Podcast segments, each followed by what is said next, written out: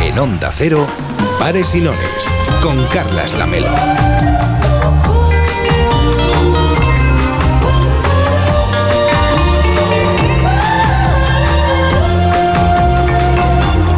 ¿Qué tal? Muy buenas tardes. Hoy venía caminando por la Rambla y pensaba en el calor. Es el tema de conversación en todas partes. Estamos viviendo días de récord en nuestros termómetros.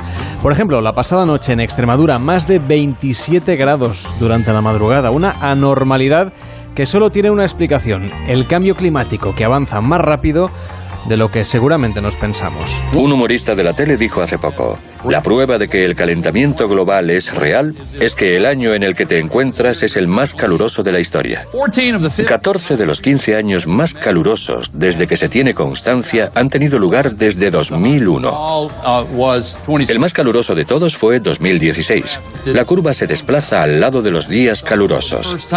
Por primera vez vimos la aparición de una serie significante de días extremadamente calurosos en la parte baja del gráfico. En los 90, la curva se pronuncia más. Y en los últimos 10 años, el número de días extremadamente calurosos es más numeroso que el de días más fríos de lo normal. Aún tenemos días fríos, pero son muchísimo más numerosos los días de calor extremo. Como mostraba esta película de Al Gore, ya no es un desafío eh, solamente de los más científicos, ni tampoco un desvarío de cuatro exaltados, ni cosa de los entusiastas de la ecología, ya es cosa de todos. Las primeras consecuencias las estamos viviendo ya. En días como el de hoy, en las afectaciones respiratorias, en las alergias, en las cosechas, en la deforestación y hasta en las hojas de los árboles que si os fijáis se caen antes de lo habitual. El otoño ya no es otoño en el Mediterráneo, en buena parte de nuestro país, y el invierno es cada vez más cálido, no solo aquí, también al norte de Europa. La masa de hielo del planeta se deshace a una gran velocidad y se habla menos de lo que deberíamos de las consecuencias inmediatas de lo que está por venir. Aunque hemos avanzado mucho, sigue faltando conciencia del poder que tenemos en nuestras manos para mejorar la salud de nuestro planeta. Reciclamos más que nunca, pero también consumimos más plástico que nunca. Usamos más el transporte público, pero también compramos coches enormes que pesan muchísimo y que consumen una tremenda cantidad de combustible solo para llevar a los niños al colegio. Consumimos más productos ecológicos, pero seguimos tirando toneladas de comida cada año. Y el agujero de la capa de ozono está mejor que cuando nos dimos cuenta de lo que estaba ocurriendo, pero las lluvias ácidas son cada vez más frecuentes. El planeta es solo uno no podremos marcharnos a ningún otro lugar y es la herencia que dejamos a las futuras generaciones. Sin embargo, el cuidado del medio ambiente no parece una prioridad a la altura del reto que se nos presenta. Por eso, hoy en Pares y Nones nos preguntamos, ¿cómo podemos hacerlo mejor? ¿Por qué nos cuesta tanto cuidar la naturaleza? Si nos va la vida en ello. 93 343 54 50 93 343 54 50 notas de voz por WhatsApp en el 676 760 908 y también en las redes sociales arroba paresinonesoc facebook.com barra paresinones y en el correo paresinones arroba onda es.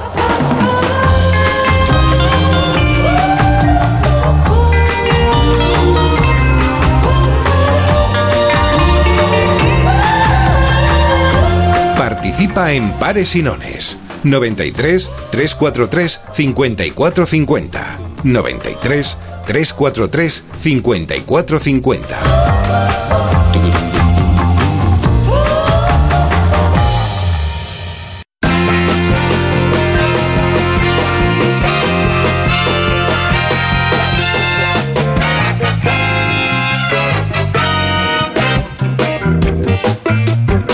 Las 8 de la tarde y 9 minutos, las 7 y 9 minutos en Canarias. Hola David Sarballó, ¿qué tal? Muy buenas tardes. Buenas tardes. ¿Has pasado mucha calor viniendo hacia la radio? Sí, sí, sí. eh, Me gusta trabajar porque se está fresquito.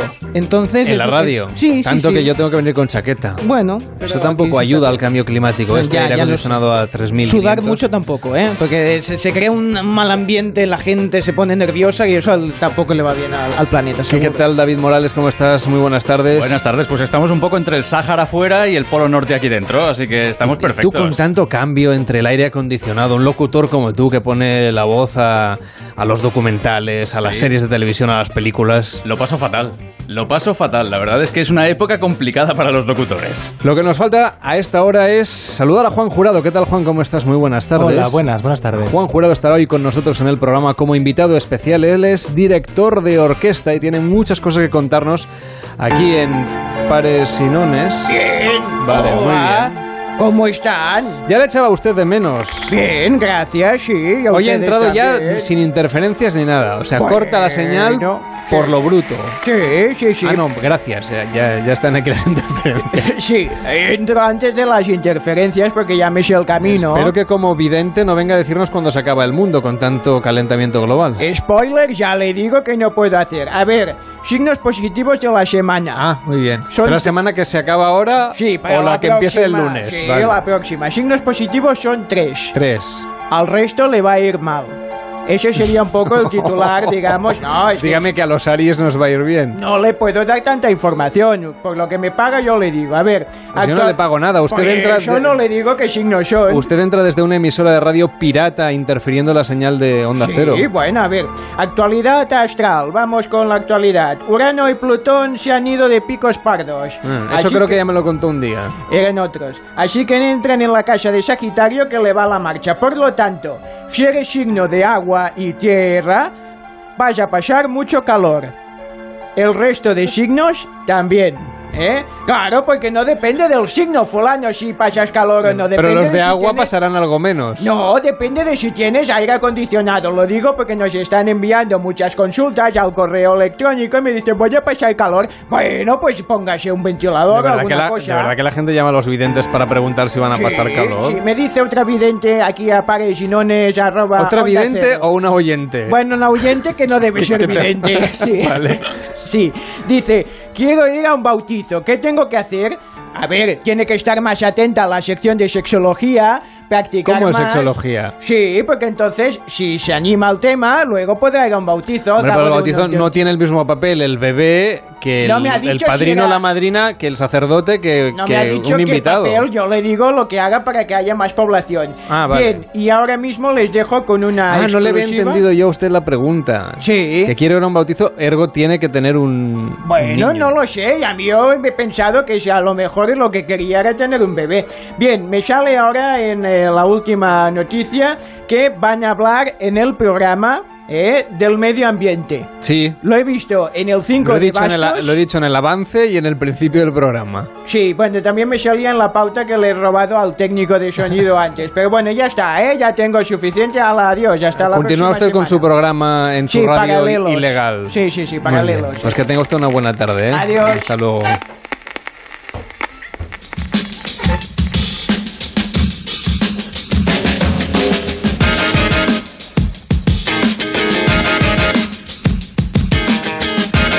También sigue nuestro concurso de comunidades autónomas. Llama y defiende la tuya. Luego jugaremos a pares o nones, el concurso de pares y nones lanzando un dado aquí en el estudio.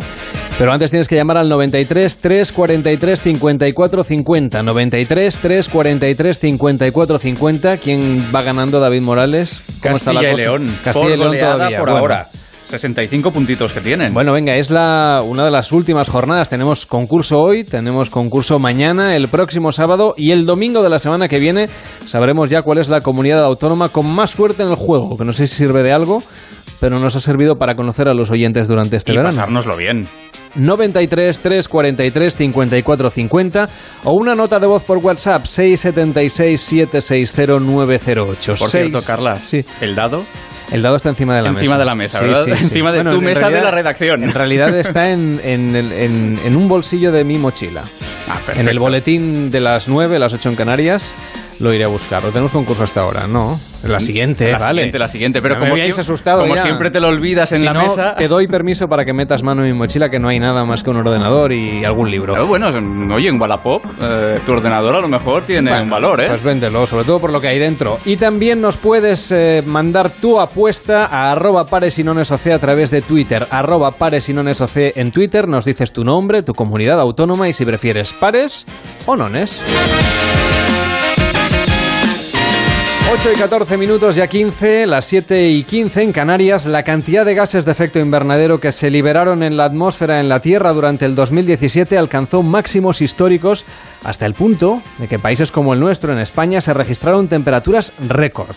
Los datos aportados por el informe anual del estado del clima han sido publicados esta misma semana por el gobierno de Estados Unidos que continúa como el segundo país más contaminante del mundo, solo superado por China. La concentración media mundial de dióxido de carbono en la superficie de la Tierra en este 2017 fue de 405 partes por millón en el año pasado, un importe que va creciendo año a año y cada año es peor que el anterior. José Luis Gallego, ¿qué tal? Muy buenas tardes. Buenas tardes. A ver, ¿por qué no cuidamos el medio ambiente? Nos estamos preguntando hoy, cuando vivimos en él, vivimos de él y, y bueno, y además es que es lo que vamos a dejar en legado a las futuras generaciones.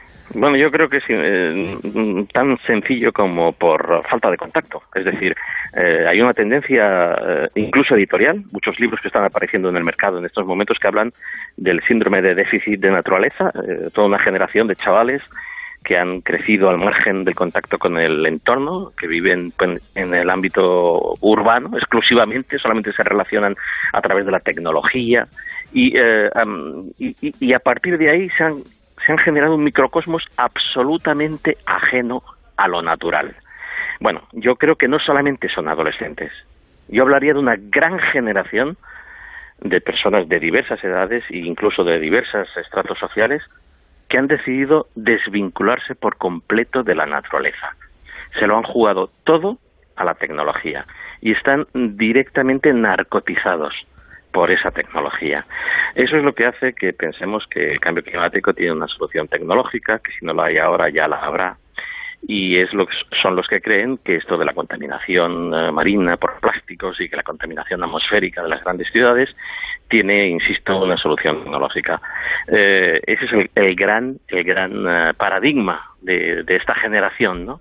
Es una generación que viviendo en este planeta se ha ido a miles de kilómetros de él y no mira para atrás, no le presta atención.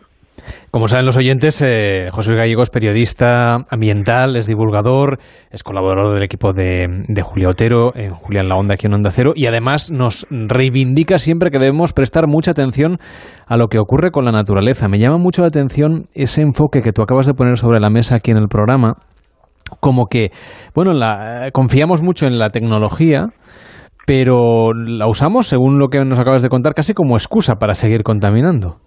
Sí, y lo más curioso es que esa tecnología vive eh, y, bebe de la naturaleza. Eh, nos estamos haciendo trampas al solitario pensando que podemos vivir al margen del planeta que nos acoge. Las condiciones de juego las dicta el planeta, es decir, aquí se juega el dictado de lo que dice la naturaleza. Y quien no crea en eso eh, está fuera de juego, son outsiders. ellos sí que lo son, y no los que defendemos el, cuidado del medio ambiente, que caramba, nadie está, nadie está pidiéndole a la gente que se haga socia de Greenpeace y que, se, y que se vaya a parar arpones balleneros con el pecho al Ártico. No, no, no, no, estamos, estamos hablando de cosas tan sencillas como, lo, como la ecología doméstica, los hábitos cotidianos, reciclar, apagar la luz, hacer un buen uso eh, eh, del agua, eh, consumir con un poquito más de responsabilidad, descubrir que somos animales bípedos y que la naturaleza nos ha dotado con el don de andar y que no solamente podemos hacerlo a través de, del automóvil, ¿verdad? Eh, esas cuestiones que, que, muchas veces se ningunean y dicen, bueno, eso no es tan importante, esas pequeñas cositas, la suma de todas esas pequeñas cositas son la clave del éxito. Y no se trata de culpabilizar al consumidor, no se trata de hacer responsable al ciudadano, de coestresar a la gente, sino de apelar un poquito a su conciencia, toc, toc, toc, eh, estás ahí, es que si no volvemos atrás, si no volvemos a repensarnos el camino, eh, eh, vamos por una autopista iluminadísima, bien asfaltada, pero que va al precipicio. Nos hablabas de esa falta de contacto que también me ha llamado mucho la atención como mecanismo, no sé, para resolver o revertir un poco esta situación. Deberíamos ir más a la naturaleza, es decir, pasearnos más por la montaña, pero no como usuarios como si fuera un producto esto de ir a la naturaleza, sino como personas que viven vinculados directamente con lo natural. Pero vamos a ver, si es que yo soy de una generación, esto va a sonarle a muchos oyentes a abuelo cebolleta, ¿verdad? Ahí está, viejas historias de, gente vieja. Pero es que es así, es mi historia. Yo pertenezco a la generación de los niños de feliz, los chavales que eh, durante los años 80 mamamos de los medios de comunicación un discurso en aquellos años el, el personaje más famoso de este país no era un cómico ni la ex amante de un torero, no, no, no, no, no, era un naturalista, el doctor Félix Rodríguez de la Fuente, que cada viernes por la noche entre el 1, 2, 3 y el telediario pues reunía frente a los televisores de este país a, a, millones de personas, entre ellos millones de niños, para impregnarlos, ¿eh? para trocelarlos con el mensaje del respeto a la naturaleza, del respeto a los animales y eso fue lo que generó eh, la vinculación de toda una gran generación, de una chavalería inmensa con la naturaleza. Bien, aquello fue una excepción, ¿verdad? Fue una cosa que nunca va, nunca más se va, se va a volver a dar. Pero de aquel vergel a este secarral, de aquella selva de emociones a este desierto de emociones hacia la naturaleza, yo apelo al término medio. Por favor, es que es que mm, ya no se trata de volver a los tiempos de Félix, se trata de volver a los tiempos del cambio climático, es decir, es que aquí, es que aquí se van a alterar las condiciones de vida de la gente aunque sea por supervivencia deberíamos de hacerlo. Pero hay una cosa curiosa, que no sé si tiene que ver con nuestro país o qué, porque tú nos hablabas ahora de la televisión, ¿no? de la importancia de Félix Rodríguez de la Fuente y su programa de televisión, y un programador de una cadena te diría hoy en día que eso no, vamos, no funcionaría en términos de audiencia. Sin embargo, en el Reino Unido, cuando se estrenó Planeta Azul, la segunda parte, pues hace unos meses, fue ya por finales del 2017, en la BBC del Reino Unido tuvo un 41,4% de cuota de pantalla, que es una barbaridad. Hay partidos de fútbol en España que no tienen esta audiencia, y 10 millones de espectadores viendo un documental en prime time. ¿Tú crees que es que aquí no tendría ese éxito o que los programadores de las cadenas de televisión aquí no tienen la audacia de, bueno, de poner un documental de estas características en un horario de máxima audiencia y una cadena premium como es la BBC? Vamos a ver, es que aquí nos falta una David Attenborough, ¿verdad? Pero aquí también ha funcionado muy bien Blue Planet 2. Eh, eh, aquí ha funcionado, nosotros lo hemos recomendado en el espacio de medio ambiente eh, de Julia de Julia en la Onda. fíjate, estamos hablando de, un espacio de medio ambiente que está en un gran magazine, un magazine que va que va como una moto, que vamos a ir la temporada que viene a ponernos a ponernos líderes y si no me juego contigo un guisante que eso va a ser así, líderes de audiencia, pero es que no sabes lo bien que funciona la sección de medio ambiente y no sabes la cantidad de oyentes de Onda Cero que están vinculados al ritmo de las estaciones, que se enteran de cuando llegan los vencejos y las golondrinas, de cuándo pasan las grullas por nuestros cielos, de cuando llega el celo del lince o del lobo, de por qué están eh, los osos eh, en la cordillera cantábrica sin entrar en las cuevas y, sin hibernar, que, que, persiguen el día a día. Es que, es que la naturaleza es muy radiofónica, Carlas, es que la naturaleza tiene muchísimo gancho, es que por eso es cuestión de esperar. Yo soy un poquito impaciente porque lo veo venir. El fenómeno de, David Attenborough, de, BBC Wildlife, de los, de los, de los programas que, emite la BBC eh, en la televisión inglesa, es, debería de ser un espejo al que mirarnos. Es el nuevo Operación Triunfo. La naturaleza va a convertirse en un espectáculo de masas en cuanto le den pie, porque la gente está cada vez eh, más, más eh, alentada a ello, ¿verdad? Y en este caso por, por, por, porque vemos que se nos va, porque vemos que se está alterando y porque hay muchísima gente que, que le suena a nuevo ver un amanecer en las montañas, escuchar el aullido del lobo. Hay veces que llevo sonidos a la radio que son absolutamente cotidianos. Te escuchamos aquí cada, cada semana, los viernes. y recibimos unos mensajes por correo electrónico, unos mensajes por WhatsApp que yo digo, caramba, algo tan cotidiano como, como el silbido de unos vencejos en, alrededor de un campanario en un pueblo, eh, como, como el, el, maullido de un lince ibérico en, en una dehesa extremeña, como, pues, ¿Cómo es que puede despertar tanta pasión si es algo tan cotidiano, verdad? Pues porque caramba, es muy sorprendente para mucha gente. Y, y, y, ahí está la clave de, de, de, del éxito para retornar a la naturaleza y recobrar este pulso con el entorno, ¿verdad? En volver a enamorar, en volver a seducir. Los seres humanos en la naturaleza llevan demasiado tiempo sin tomarse eh, una cervecita juntos. Eh, nos, enfadamos. En algún momento se metió por medio la tecnología y, se la, y se los llevó de calle a los seres humanos. La naturaleza se ha quedado ahí al final de la barra sentada, pero ahí está y vamos a volver a ella. No me cabe ninguna duda. Eh, es una cuestión de que nos la acerquen, de que nos la propongan. Eh, y yo puedo dar fe porque, bueno, tengo la suerte y la fortuna de trabajar en, en una gran emisora de radio con una gran audiencia y a la que le, seduce y le gusta muchísimo todo lo vinculado con los, con los animales, con la naturaleza y con lo que le está pasando al medio ambiente. Por eso soy optimista, tremendamente optimista. Pues eso es un, entusiasmo que se contagia, sin duda. Nosotros tenemos la suerte de compartir también micrófono y de compartir este proyecto común de intentar cuidar la naturaleza a través de las ondas y por eso en Pares y Nones hoy hemos querido abrir el programa justamente con eso, reflexionando. Ahora que estamos en verano, la gente está de vacaciones, es fin de semana, tenemos más tiempo para pensar e intentar, pues eso, cuidar lo que tenemos más cerca y que a veces tenemos olvidado, como decías. Hay un tema que, que vamos a abordar enseguida porque es de muchísima actualidad y, es lo que tiene que ver con el consumo del plástico, un elemento que está tan presente en nuestras vidas, pero que además, eh, no sé si estás de acuerdo, supongo que sí, a veces está presente de una manera casi obscena. Cuando uno va al supermercado y se encuentra una bandeja de por expand con un montón de plástico alrededor y, en el medio solamente una lima o una naranja o un kiwi, eh, cuando lo podríamos eh, comprar a granel, como se ha hecho toda la vida, que en el caso de la fruta es tremendamente seguro desde un punto de vista de la alimentación, y, cada vez nos lo ponen dentro de más cajas y, y, un filete de carne dentro de una bandeja de plástico con más plástico, luego dentro de una caja de cartón y por encima otro plástico. No hace falta, imagino, tantos elementos para mantener y preservar la seguridad alimenticia. Así es, pero fíjate que yo lo que apelo es al sentido común ya y no tanto a, criminalizar al, material, que también, ¿eh? que también. Es decir, yo parto de la base de que el plástico, de que el plástico cuanto menos mejor. Ahora bien, de ahí a criminalizar al extremo al que se está criminalizando a un material que, que insisto, lo que, lo que, lo que predomina es el mal uso, el abuso, el sobreempaquetado, las empresas que han estado envolviendo aquí como si no hubiera mañana y que les ha salido gratis además. Esa es la, esa es la tendencia que hay que corregir de manera inmediata porque el planeta no da para más. Nos vamos a ahogar en plástico. Hay informes como el que presentó hace, hace unos meses Greenpeace International que son escalofriantes, ¿verdad? Sobre que en el año 2050 van a haber más, eh, más materia eh, plástica en los mares que materia viva en forma de, peces. Eso es, escalofriante. Pero insisto, que cada uno de los oyentes reflexione sobre los hábitos de consumo que tiene y sobre si está porque esto no viene de nuevo, ya sabemos de hace muchísimos años que el abuso del plástico nos está conduciendo a un callejón sin salida, si está tomando medidas para ello, si está aplicando el sentido común, si está ah, haciendo un consumo más responsable y eh, mm, previniendo el consumo de plástico. Ya no se trata tanto de reciclar como de reducir.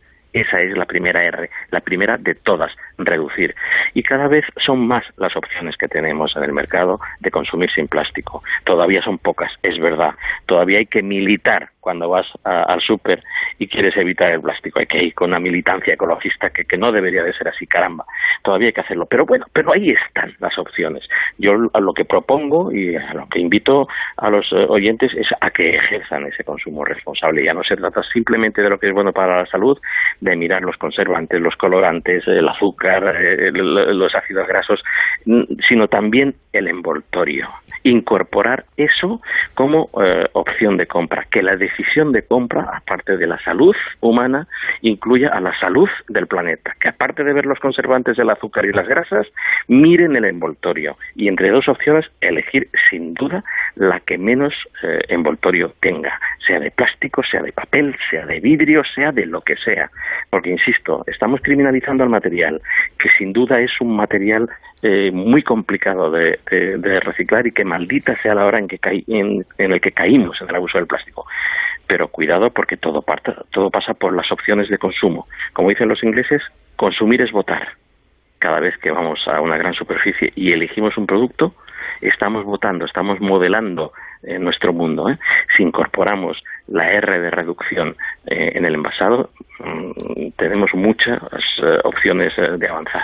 A punto estamos ya de llegar a las ocho y media, serán las siete y media en Canarias. En el estudio nos acompaña Vanessa Sara Salvo, responsable en España de la Surfrider Foundation. ¿Qué tal? Muy buenas tardes. Muy buenas tardes. No sé si eres tan optimista como José Luis Gallego sobre la voluntad humana y esa voluntad que podemos tener y que podemos orientar hacia la preservación del medio ambiente.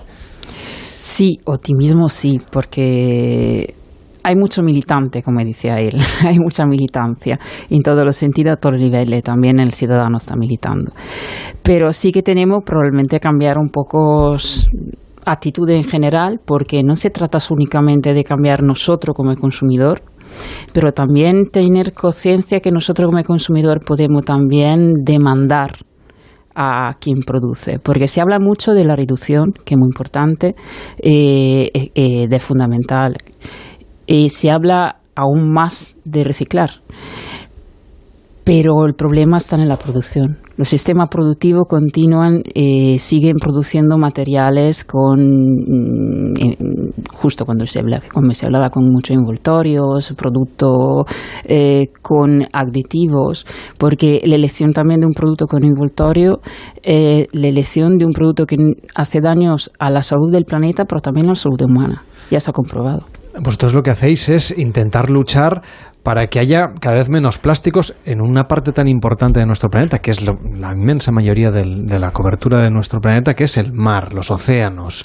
¿En qué momento estamos? Eh, porque se habla mucho en los últimos tiempos de las islas de plástico, de esas olas prácticamente de plástico que han llegado al Caribe, por ejemplo, causando estragos hace unos días y que constantemente parece que es un tema que está como muy de actualidad, pero ese plástico, algunas de esas botellas, restos, fragmentos, llevan ahí décadas ya y, lo peor es que tardarán muchísimo en degradarse. Sí, sí, se dice que el plástico, por ejemplo, una bolsa de plástico se hace en pocos segundos de producción, eh, queda en nuestra mano pocos minutos y se queda en el planeta 400 años. la, proporción es abismal. Eh, hay mucho plástico. Se cuantifica, la estimación mm, de Naciones Unidas se, se define entre 10 y 12 millones de toneladas que tenemos anualmente se verten en el mar. Pero lo que yo me pregunto es cómo va a parar esa bolsa de plástico del supermercado al mar. Es que hay gente que las tira directamente, porque si, uno la, la, pone en el contenedor de reciclaje, por ejemplo, debería ir a una planta de reciclaje. Si uno la reutiliza para como bolsa de basura, pues, pues debería ir a, donde vaya la basura, pero no al mar, ¿no? Ya, eh, Ah, del punto de vista científico se dividen en tres, en tres sectores. Se dice el 10% llega al mar por abandono directo de la playa, eh, otro, el 80%, llega directamente da, da la, da, diciamo, del interior. Sí, no, claro. Cuando llueve, ¿no? Eh, la lluvia supongo que arrastra basura y entre la basura que arrastra, pues, pues llevará cosas de plástico. Claro, eh, el 10% abandonado directamente del mar, de los barcos. Entonces, ¿dónde llega? Eh, a veces viene abandonado, a veces hay contenedores, por ejemplo, sin tapa, que parece una tontería, pero un, contenedor de, de, residuo en una playa sin tapa, un poco mm. de viento, vuela todo, se va al mar. Allí va. Julio Barea, responsable de campaña en Greenpeace en España, ¿qué tal? Muy buenas tardes. Hola, buenas tardes. Eh, ¿Cómo podemos luchar, como, como comentábamos y seguiremos hablando con Vanessa Sara Salvo, eh, cómo podemos luchar contra la inmensa cantidad de plásticos que están llegando al mar? ¿Qué podemos hacer? Mm, de entrada consumir menos plástico, eso ya, ya ha quedado claro. Pero además... Bueno, José Luis, José Luis Gallego nos ha dado muchas pistas, ¿no? Y como consumidores y consumidoras eh, tenemos el poder en nuestras manos, porque realmente eh, somos nosotros los que ponemos ese plástico eh, pues en el medio ambiente, lo hemos visto, ¿no?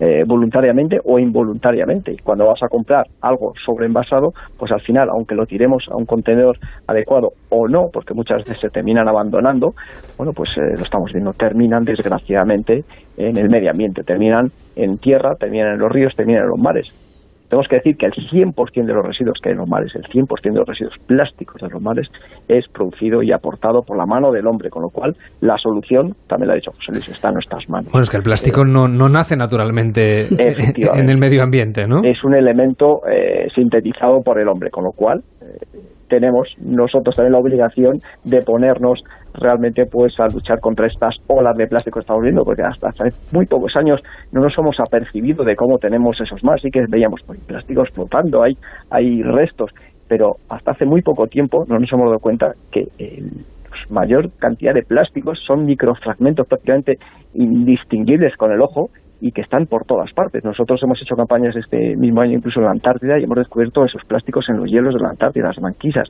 eh, por supuesto en el Ártico, en todas partes, está absolutamente por todas partes. Y la Tierra está también muy contaminada, incluso más que los océanos, con lo cual la solución es precisamente lo que ha dicho. Y Vanessa... no basta con reciclar, como ha dicho, sino tenemos que reducir seriamente nuestro consumo de, de plásticos pues, de un solo uso, plásticos absurdos, absurdos que no son necesarios. Y no queremos decir que estamos en contra del plástico, sino del mal uso que hacemos de ese plástico. Vanessa, supongo que además esas micropartículas de plástico luego las acaban ingiriendo los peces con, con, la afectación inmediata que tiene también sobre la fauna y también sobre la alimentación humana, porque la cadena trófica hace que nosotros comamos ese pez o ese pescado, vaya, eh, o otros pescados más grandes, peces más grandes, coman, coman de esos peces. Sí, eh, además considera que ahora...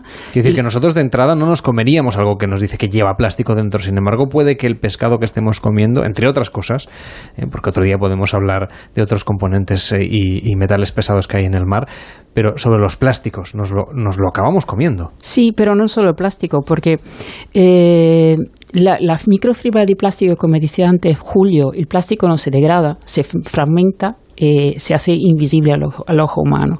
Efectivamente, entra en la cadena trófica de animales y nosotros a veces, digamos, la dorada que nos hacemos a la plancha puede ser que contenga plástico. Pero otra característica que tiene esta microfibra, que tiene una capacidad abrumadora de ligarse con todo otro tóxico que está alrededor. Entonces, si hay metales pesados, otro químico mm, que pueden haber efecto sobre la salud humana, fácilmente están asociados a esta fibra de plástico. Entonces, fácilmente puede ser que nosotros nos estamos comiendo el pescado con plástico y algo más. Ah, Julio, ¿vosotros os consta que haya zonas del mundo? Porque se habla, a veces salen algunos informes de lugares, pues a lo mejor que todavía están en vías de desarrollo, donde tampoco consumen tanto plástico como en Occidente, pero desde luego se reciclan muchísimo menos, si es que hay posibilidad de reciclar, que hay países que, eh, que no, y en los que, bueno, por una falta de conciencia ecológica, lanzan muchos más productos al mar, además de los que lanzamos nosotros ¿eh? en, en Occidente bueno, tenemos que, decir que realmente el peso, el gran peso, eh, sobre todo de los países desarrollados o los que están también en vías de desarrollo, pues eh, muy muy avanzados, como puede ser los países muy poblados, eh, que todos conocemos, ¿no? Con lo cual, la responsabilidad es nuestra. Y pequeños otros países, pues ejemplo en África, que sí, es muy visible esa contaminación porque allí no hay un sistema de, de recogida de residuos, no hay plantas de reciclaje, y esto pues es muy visible, pero si comparamos las cifras de producción, por ejemplo, de la Unión Europea, y de África pues no tiene nada que ver, ¿no? La Unión Europea es el segundo bloque económico, bloque de países a nivel mundial en cuanto a consumo y producción de plásticos, con lo cual, bueno, pues eh, imagínense, ¿no? podemos hablar de, de, cosas tan banales como pueda ser pues una pajita de plástico. Bueno, pues todos los años en Europa se consumen 36.500 millones de estas pajitas y España tiene el triste récord de ser el país de Europa que más pajitas per cápita consuma al año, que son aproximadamente unas 110 pajitas de un elemento que prácticamente no se puede reciclar, se recicla muy mal, eh, porque los sistemas, eh, bueno, pues eh, muchas veces quedan como rechazo, no se tiran al contenedor adecuado y bueno, un elemento que es fácilmente prescindible. Bueno, y como esto podemos hablar de un montón de cosas, ¿no? Con lo cual, vuelvo a insistir otra vez, en los actos cotidianos, que ya no lo ha dicho José Luis, muy bien apuntado, ¿no? nuestro acto de consumir responsablemente, pues eso nos haría, lógicamente, avanzar mucho. Y bueno, pues ese voto que hacemos, como también habéis dicho, en el supermercado es muy importante, ¿no? Porque si eh, la ciudadanía deja de consumir tal producto, pues las marcas ya se adaptarán realmente porque, eh, bueno, pues no se consume porque está sobreenvasado. Y ya es muy frecuente empezar a ver, afortunadamente, las personas que llevan sus botellas eh, de agua, por ejemplo, reutilizables o cantimploras que ya se venden, incluso vasos. Vanessa ha traído una a la radio. Efectivamente. Todo el mundo ya, eso ya cada vez más frecuente y eso pues, es una buena señal, ¿no? algo está cambiando, ya no somos marcianos los que vamos con ese tipo de cosas por la calle, ¿no? O los mares, ¿no? Es muy importante también que, evidentemente, luchemos eh, de manera activa contra todo esto. A mí me consta que, que por ejemplo, vosotros, Vanessa, eh, ayudáis también no solamente a concienciar, sino incluso a recoger mano de la mano, ¿no? Hay gente submarinistas, surfistas, surferos, vaya, eh, pescadores, gente que, que dedica parte de su tiempo de ocio, de, paso que les gusta disfrutar del mar, a recoger algunos elementos, claro, son pocos, porque hay mucho plástico en el mar. Pero eso también ayuda, aunque solo sea que uno vaya a la playa, la gente que nos está escuchando, y encuentre una o dos botellas flotando, no cuesta nada cogerlas, irse a la orilla y tirarlas al primer contenedor de plástico em, de, residuos, de envases que, uno encuentre, ¿no? Sí, ahora hay una campaña que se ha lanzado en las redes sociales, no tiene ninguna etiqueta, ningún logo, que dice recoge tres. Cada vez que uno va a la playa, recoger por lo menos tres eh, residuos y, ponerlo oh, en el contenedor. Eh, nosotros sí hacemos limpieza de playa eh, con varios actores y además tenemos, por ejemplo, en el, Golfo de Vizcaya un proyecto, un proyecto internacional, en ese caso un proyecto LIFE, eh, donde estamos trabajando en colaboración con los pescadores para hacer pesca de residuo y hacer estudio. La cosa es que la, actividad que nosotros hacemos, que en el marco de un programa Ocean Initiative, eh, sirve más para concienciar, para dar a conocer y para recoger datos que después se utilizan en informes para justo impulsar nuevas políticas por ejemplo. Eh, cuento un ejemplo que pasó en Francia, espero poderlo repetir un día también aquí, pero nosotros con este programa que tenemos de voluntariado hacemos limpieza de playa, contabilizamos la tipología y cuantificamos cuánto encontramos, por ejemplo, de botella, de bolsas, etcétera, etcétera, etcétera. Y en Francia en el 2016 encontramos los bastoncillos para limpieza del oído. Eran abrumador la cantidad. Y aquí tenemos todavía ampliado este número porque tenemos también los lo, bastoncillos de chupa chups. Eh, fuimos al Parlamento francés, presentamos nuestro informe y con el, informe, gracias a que Ségolène, Royal nos escuchó, eh, entró en el Parlamento francés una propuesta porque los bastoncillos de para la limpieza del oído mm. en Francia serán de cartón. Es decir, la, limpieza que hacemos son siempre mirada a lo que se dice un acto después de lobbying o de investigación. Y no quiero desanimar, pero sí que quiero que quede claro, nunca sirven por limpiar, porque podemos ir en playa a hacer limpieza lo que hay que hacer es no ensuciar, eso, está claro. Es. También en la casa de cada cual, ¿no? es algo tan extraño. Eh, Julio, los bastoncillos de las orejas. También me lo pregunto yo, ¿cómo acaban en el mar? ¿Quiere decir que la gente en lugar de tirarlos a la papelera después de usarlos, los tira al inodoro?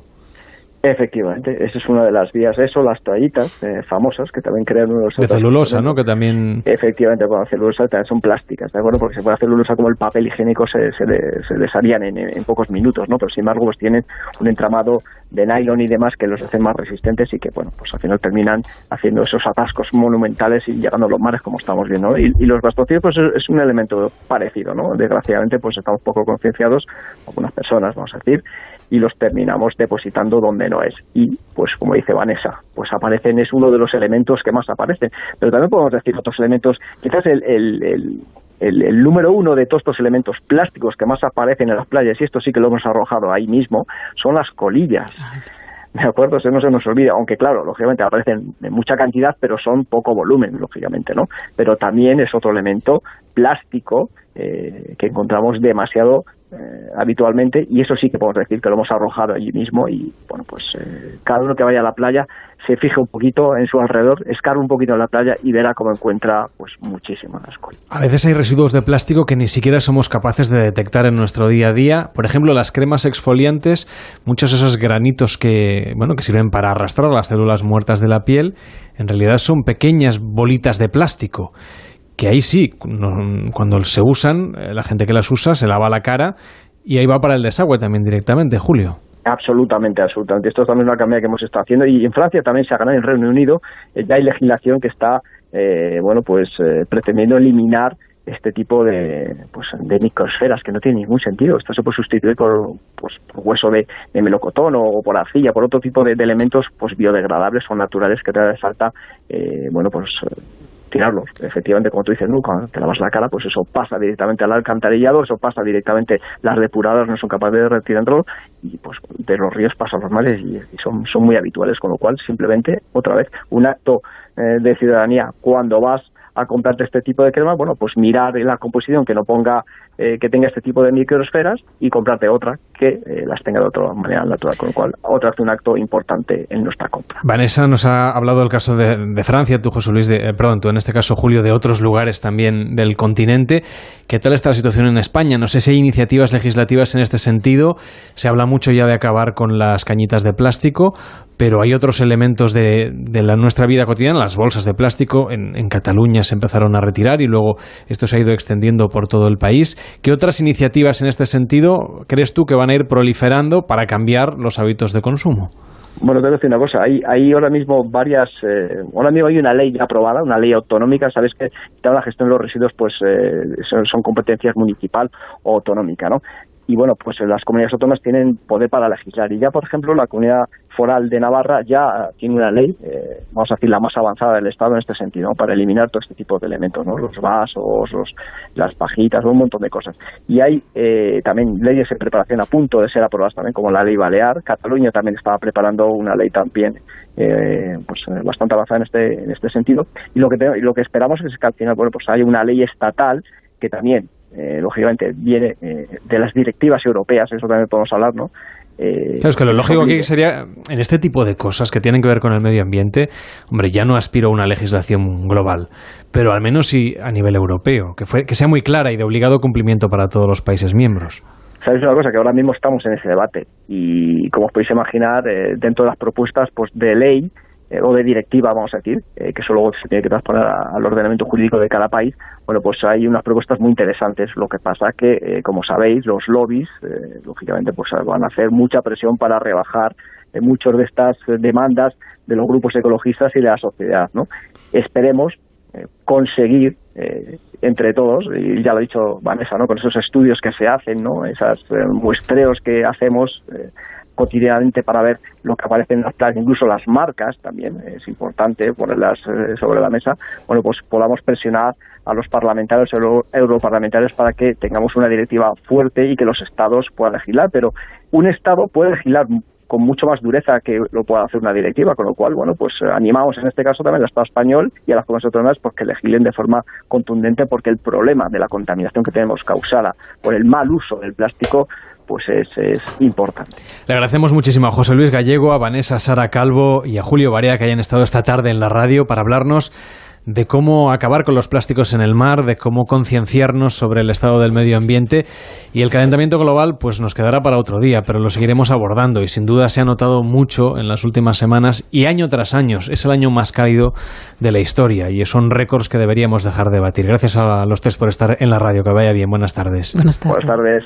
tardes. En Onda Cero, Pares y Nones, con Carlas Lamelo.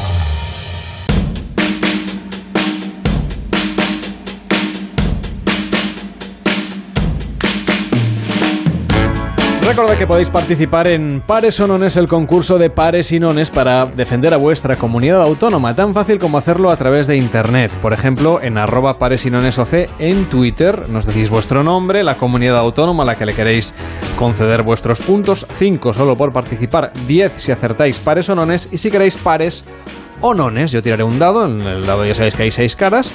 Si sale un número par, pues y habéis elegido par, pues 10 premios, hay 10 puntos para vuestra comunidad autónoma. Si sale nones y habéis elegido par, solamente 5 puntos.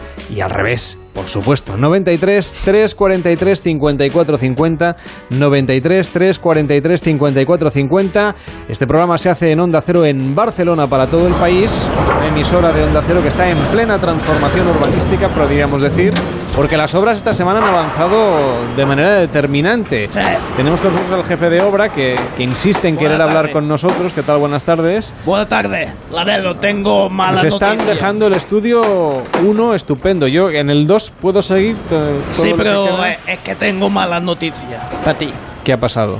Hemos empezado la obra, la que no hemos puesto de verdad, eso que dice que te pone y tal, y ha aparecido una viga en mal estado. ¿Qué me dice? Sí. Como en los programas de la tele. Sí, señor. Ese es el problema. Eh, al principio no se veía, tal, no sé qué, pero la cosa está mal. Entonces tiene usted básicamente dos opciones. No, Una pero es... yo no puedo decir nada, ¿eh? No, no, usted, usted. A mí me han dicho que hable con usted porque es el único que hay en verano aquí. Eso, Entonces, en eso tiene razón. entonces, o se va con mi hermano, el guapo, Ah, vale. a comprar otra radio, o sea, le vamos a ofrecer un buen precio, vamos a ver si la podemos comprar, o sea, o se cambia y se muda y tal, o va a tener que venir el arquitecto ¿Sí? y entonces le- esto le va a costar, me ha hecho una estimación, son 2.000 euros por la viga, hay que aumentar Bueno, el presupuesto. No me parece tanto tampoco. Aquí todo con millones, ¿eh? como pasa en la, en la peli. Entonces, el problema es que el arquitecto son 30.000 euros más, porque en agosto ya sabe usted lo que pasa. Horas extra, claro.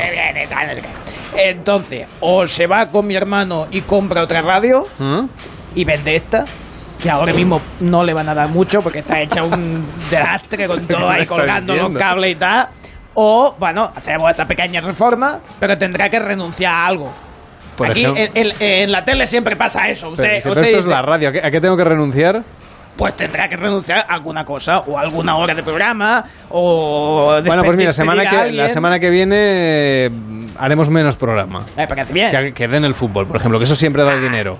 ¿no? que juega en Madrid, ¿no? Vamos a hacer una ah, pausa de cinco minutos y volvemos, que eso también da dinero para pagar las obras, hasta ahora mismo. Buenas, vengo de Securitas Direct a instalar la alarma. Gracias por venir tan rápido. Necesito instalarla hoy urgentemente. No se preocupe. ¿Ha sufrido algún robo? No, no. Es que nos vamos mañana de vacaciones y queremos dejarla puesta para irnos tranquilos. Protege lo que más importa con Securitas Direct, la compañía que responde en segundos. Llama ahora al 945 45 45 o calcula online en securitasdirect.es. Yo me cogí ahora mismo un avión C y me iba muy, muy lejos. ¿A Nueva Zelanda, por ejemplo? O mejor a Mozambique. Y estar allí con los rinocerontes. Washington C no tiene que estar nada mal, ¿no? Cuando llega el verano, piensas en el verano 11. Vuelve el extra de verano de la 11. El 15 de agosto, 20 millones y 20 premios de 100.000 euros pueden ser tuyos. El verano es de la 11. Pues he oído que Japón C está muy bien. Oye, cariño, aprovechando que este fin de semana estamos en la casa de la playa, he llamado a Securitas Direct para que nos dejen también la alarma instalada. Pues me parece bien, así nos quitamos problemas de robos y que se nos meta alguien, que después del verano la dejamos vacía durante todo el año. Protege lo que más importa con Securitas Direct, la compañía que protege tu hogar los 365 días del año. Llama ahora al 945 45 45 o calcula online en securitasdirect.es. Ven a las rebajas de Muebles Adama. Con descuentos del 30 al 50% en muebles, en sofás y en una amplia gama de dormitorios y colchones. Transporte y montaje gratuitos y la mejor financiación, 24 meses sin intereses. Aprovecha las rebajas de Muebles Adama. Ven a la calle General Ricardo 190 o entra en mueblesadama.com. Que no te cuenten películas. En Ocasión Plus compramos tu coche, compramos tu coche, compramos tu coche. Pero te lo compramos de verdad. Pago al instante en su totalidad de forma transparente y sin sorpresas. Si quieres vender tu coche, ven a Ocasión Plus. En Getafe, La Roza, Rivas, Collado Villalba, Alcalá de Henares y en ocasiónplus.com. Apuesto a que siempre has querido ser voluntario en una causa solidaria. Esta es tu oportunidad. A3 Media y Cooperación Internacional ONG llevan más de una década celebrando el Día Solidario de las Empresas. Una iniciativa dirigida a todas las empresas, grandes y pequeñas, para que colaboren con sus voluntarios en proyectos de ayuda a los colectivos más vulnerables. El próximo 20 de octubre, únete al Día Solidario de las Empresas. Infórmate en diasolidario.com. Cada persona cuenta, cada empresa suma. Pues hombre, tanto tanto como resolver la vida, pero mire, le hago mil reparaciones, de fontanería, electricidad, le llevo el coche al taller, se lo recojo, le paso la ITV y le hago casi cualquier gestión. Por ejemplo, tiene que darse de baja de algún servicio, preparar su declaración de la renta. Yo me encargo. ¿Que quién soy? Señor Manolón. Por solo 9.95 al mes. 900-835-455. 900-835-455. Señor Manolón. Resuelvo su marrón. Estas son opiniones reales de clientes de Devuelta Conductor. Más o menos me he ahorrado unos 3.000 euros. Pues por no tener que pagar las cuatro multas eh, me he ahorrado unos 2.000 euros. Valoraría con un 10 la profesionalidad del equipo de abogados. Muchísimo, vamos, me solucionaron, ¿eh? Porque no sabía qué hacer. Conduzco protegida. Si tú también quieres conducir protegido, llámanos. Devuelta Conductor, 900-200-240. 900-200-240. Tú conduce. Grupo Reacciona. ¿Sabes que las humedades pueden salirte muy caras si no las tratas a tiempo? Ahorra tiempo y dinero llamando a Murprotec y elimínalas de raíz. Pide tu diagnóstico gratuito, personalizado sin compromiso y con una garantía de hasta 30 años. Contacta en el 930 1130 o en murprotec.es. Para tu tranquilidad, Murprotec. Garantía de calidad. Conciertos, festivales, teatro, ferias. Este verano está lleno de planes. Conecta con nosotros desde tu lugar de vacaciones y no te pierdas ninguno. Llévanos siempre en tu maleta. Onda Cero, tu radio. Onda Cero, Madrid.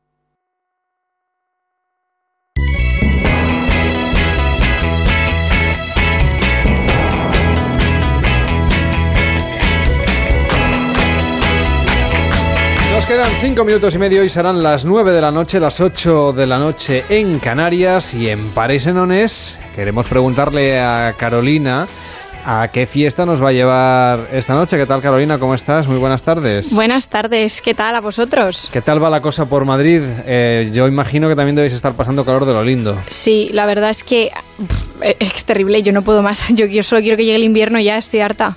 Estoy muy harta. Pero por eso nos llevas a Pontevedra, que un poquito más fresquitos estará. Un poquito sí. Mm, Es que yo no sé qué me ha dado con Galicia, te lo digo de verdad, pero es que mm, cuando me dijeron que había una fiesta donde la gente se disfrazaba de vikingos, ¿Qué me dices? pues claro, dije, esto, mm, ¿cómo no lo voy a traer? ¿Cómo no te voy a traer vikingos gallegos, por favor? El caso es que si nos vamos hasta, Ponte, Pontevedra, donde se celebra esta fiesta, eh, la semana pasada hablábamos de ataúdes, pero hoy hablamos de vikingos, porque cada primer domingo de agosto los habitantes de Catoira escenifican con un singular espectáculo las invasiones vikingas sufridas hace mil años. Y esta fiesta, bueno, se celebra desde los años 60 y mola un montón, porque los invasores simulan una batalla en la que acaban todos empapados de vino. Y después de la, de la lucha, todos disfrutan de una comida de confraternización con pulpo, empanadas, sardinas asadas, todo. Y luego por la noche, cómo no, toca verbena con, pre- con pregones y obras de teatro. Quiero saludar a Elisa Isorna, ¿qué tal? Muy buenas tardes. Hola, ¿qué tal? Buenas tardes. Es integrante del Concilio de Catoira y además tengo entendido que su tío fue el fundador de esta fiesta.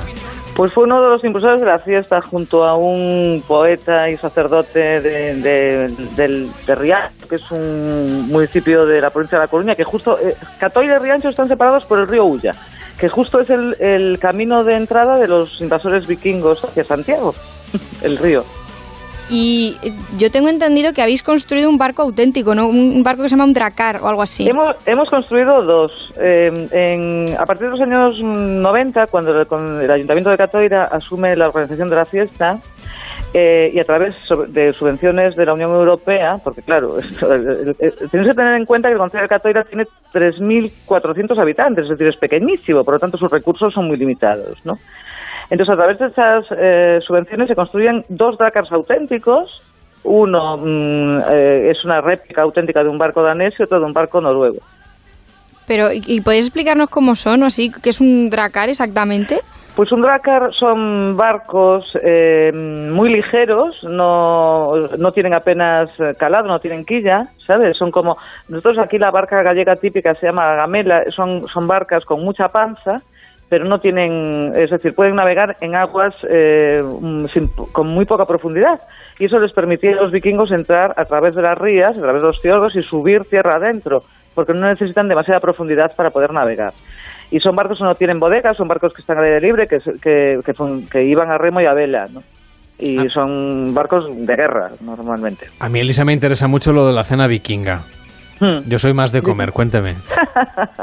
Pues mira, hace como unos cuatro años se introduce esta mm, esta nueva mm, actividad en la fiesta, que es una cena vikinga, que es la víspera del el primer domingo de agosto es la fiesta grande, ¿no? Y entonces la víspera se hace una cena vikinga que en realidad de vikinga tiene poco, porque es una cena típicamente gallega, es decir, lo, lo que se come es típicamente gallego, pero todo el mundo va vestido de todo el Para- mundo va vestido de guerrero vikingo. para mí ¿no? mejor, ¿eh? De Para mí mejor. O sea- vikinga. o sea, la cena es- Entonces es muy pintoresco. Sí, muchas gracias. La cena, Elisa, es esta noche. La cena es esta noche. ¿Y qué vamos La a cena cenar? Yo, bueno, yo no voy a poder ir, pero me lo voy a imaginar por usted. Pues mira, lo que vamos a cenar eh, es- son eh, mejillones al vapor, después se comerá empanada, se comerá churrasco a la brasa, se comerán chorizos criollos, se comerán, em, eh, bueno, lo típico, típico de aquí, pimentos de padrón, como no. Bueno, lo que es típico de aquí, lo que se come en Galicia normalmente en una romería. Pues para allá que nos vamos a ir en cuanto tengamos oportunidad. Elisa y Sorna de esta Y, y os voy a decir una cosa, mañana eh, van a, a entrar en, en Catoira, van a llegar siete barcos, eh, van a, a- a llegar a la fortaleza de Oeste, que es uno de los yacimientos más interesantes de toda Galicia, y va a ser muy, muy, muy, muy, muy interesante y muy singular. Si queréis ver algo diferente, acercaros. Intentaremos acercarnos, aunque la radio no nos deja, pero lo haremos a través de la imaginación. Que vaya muy bien, muy buenas tardes. Muchísimas gracias, hasta luego. Una fiesta que has cogido Carolina Fernández, que vaya muy bien, muy buenas tardes. Pues muchas gracias, buenas tardes a Adiós, ti. Carolina, te dejo con esos mejillones, esa empanada, esos chorizos criollos. Ay, qué hambre me está dando, que no he cenado, no me digas eso. Pues nosotros tampoco, y hasta las once y media no acabamos el programa. Suerte que llegan los cinco minutos de las noticias para ponernos al día, pensar en otras cosas, saber qué es lo que ocurre en el mundo y a la vuelta más historias en pares y nones, por ejemplo, el concurso de nuestras comunidades en el 93 343 54 50. Llama y participa por tu comunidad 93 343 54 50. A la vuelta hablaremos de cine y de música clásica y de psicología y de muchas otras historias. Hasta ahora mismo. Son las 9, las 8 en Canarias. Noticias en Onda Cero.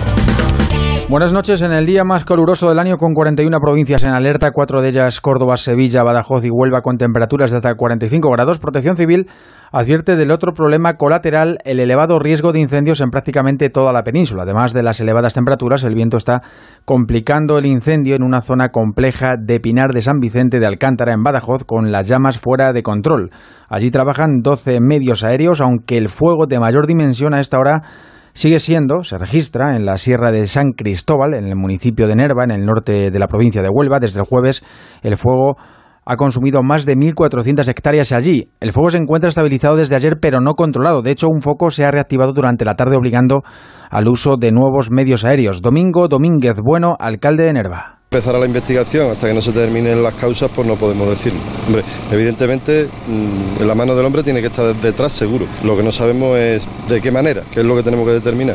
Y nueva oleada de inmigrantes en un fin de semana en el que las óptimas condiciones del mar en la zona del estrecho anima a emprender la ruta hacia el norte. Un total de 406 personas han sido rescatadas este sábado en las pateras que navegaban hacia Andalucía. UNIFED ha reclamado, reclama protección adecuada de los menores migrantes no acompañados que están llegando a la frontera sur de nuestro país. La ONG pide más recursos para su atención y mayor solidaridad entre las distintas comunidades autónomas. Sara Collantes, especialista en políticas de infancia y migraciones de UNIFED, en declaraciones a Onda Cero. Es un momento en el que hay que aprender de los errores que se cometieron en Grecia e Italia, donde los niños estuvieron mucho tiempo sin ser entrevistados, sin respuestas, y ante una situación así, pues se sienten que no están apoyados, incluso a veces se van de los centros con el peligro tan grande que esto supone, ¿no? Para niños y adolescentes. El Gobierno ha decidido mantener el recurso que el Ejecutivo del PP puso en su día contra la condena a España del Tribunal Europeo de Derechos Humanos. Estrasburgo penalizó a nuestro país entonces por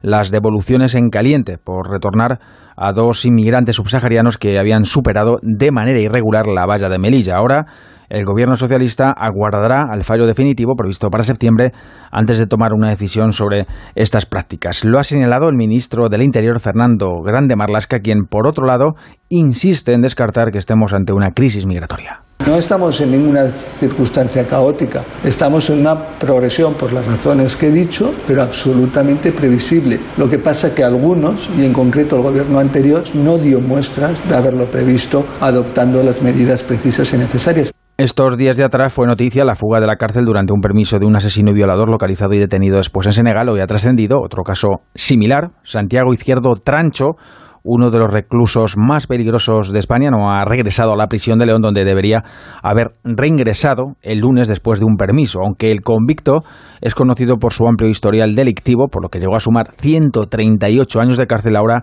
cumplía una pena por tres delitos de robo. Del exterior, según un informe confidencial de Naciones Unidas revelado este sábado por distintos medios estadounidenses, el régimen de Corea del Norte continúa desarrollando programas nucleares y de misiles, lo que supone una violación de las sanciones internacionales impuestas al país. El documento al que ha tenido acceso la cadena norteamericana CNN fue redactado por expertos independientes que presentan sus hallazgos cada seis meses al Comité de Sanciones del Consejo de Seguridad de la ONU.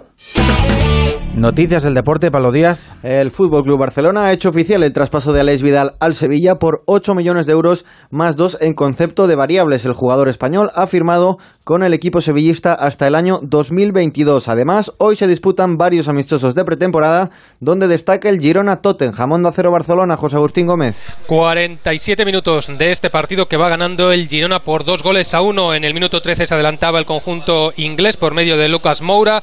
Empataba en el 22 Juan rematar un centro desde la banda derecha y en el 31 después de marcharse por velocidad. Eh, Portu cede para que el Choco Lozano, el hondureño, marque el 2 a 1 que ahora mismo campea en el marcador. Buen partido de los de Eusebio Sacristán ante un Tottenham de Mauricio Pochettino que tiene muchas ausencias, principalmente todos sus internacionales que no han disputado el partido de esta tarde. Y ahora mismo está también en juego el Leganés 3, Zaragoza 1 y el Levante 3, Jerenbin 1 en motociclismo. Mañana se disputa el Gran Premio de la República Checa en MotoGP. Dovicioso saldrá primero con Rossi segundo y Márquez tercero. En Moto 2, Luca Marini partirá desde la pole y Alex Márquez desde la segunda posición, mientras que en Moto 3 quien comenzará la carrera como líder será el checo Cornfail. Por último, recuerden que el Real Madrid juega esta noche frente a los Juventus a partir de las 12 y el Barcelona se enfrenta al Milán a partir de las 2 de la madrugada y estos dos partidos se podrán seguir a través de Onda Cero en directo en una edición especial del Transistor. Más noticias a las 10, a las 9 en Canarias y en todo momento en nuestra web ondacero.es. Siguen escuchando ahora pares y nones. En verano se multiplican los planes. Viajes, conciertos, museos. Por eso Gente Viajera no cierra por vacaciones. Parece que a medida que va más gente a Asia también van apareciendo más experiencias de lujo para disfrutar de esos destinos que nos parecen muy exóticos, como Laos o Vietnam o algunas zonas de Tailandia. Pues así Con es, la eh. llegada del mes de agosto se pondrá en circulación de nuevo el tren del peregrino. Este tren recorre la Galicia más auténtica. ¿Cómo está cambiando la percepción de los viajeros?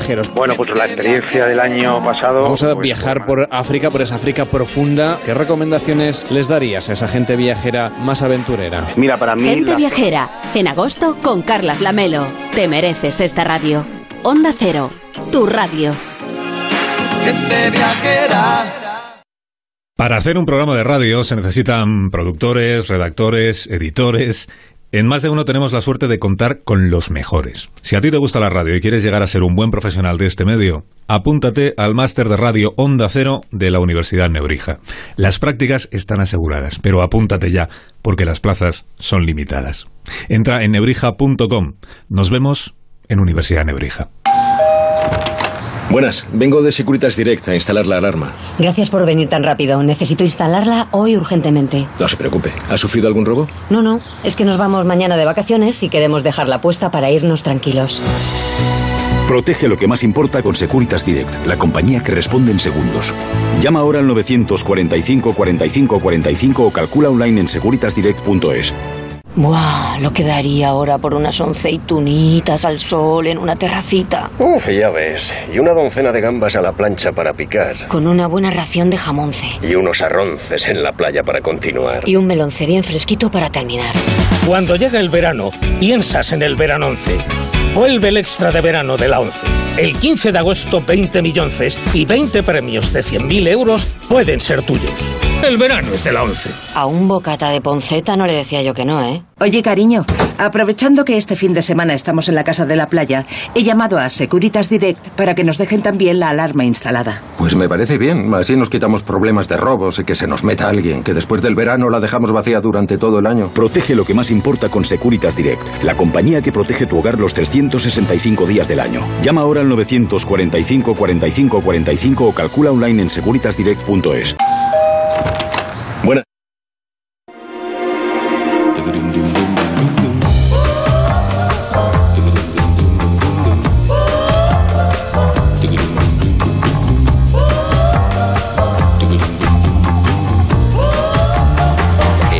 Cero, Pares y Nones, con Carlas Lamelo.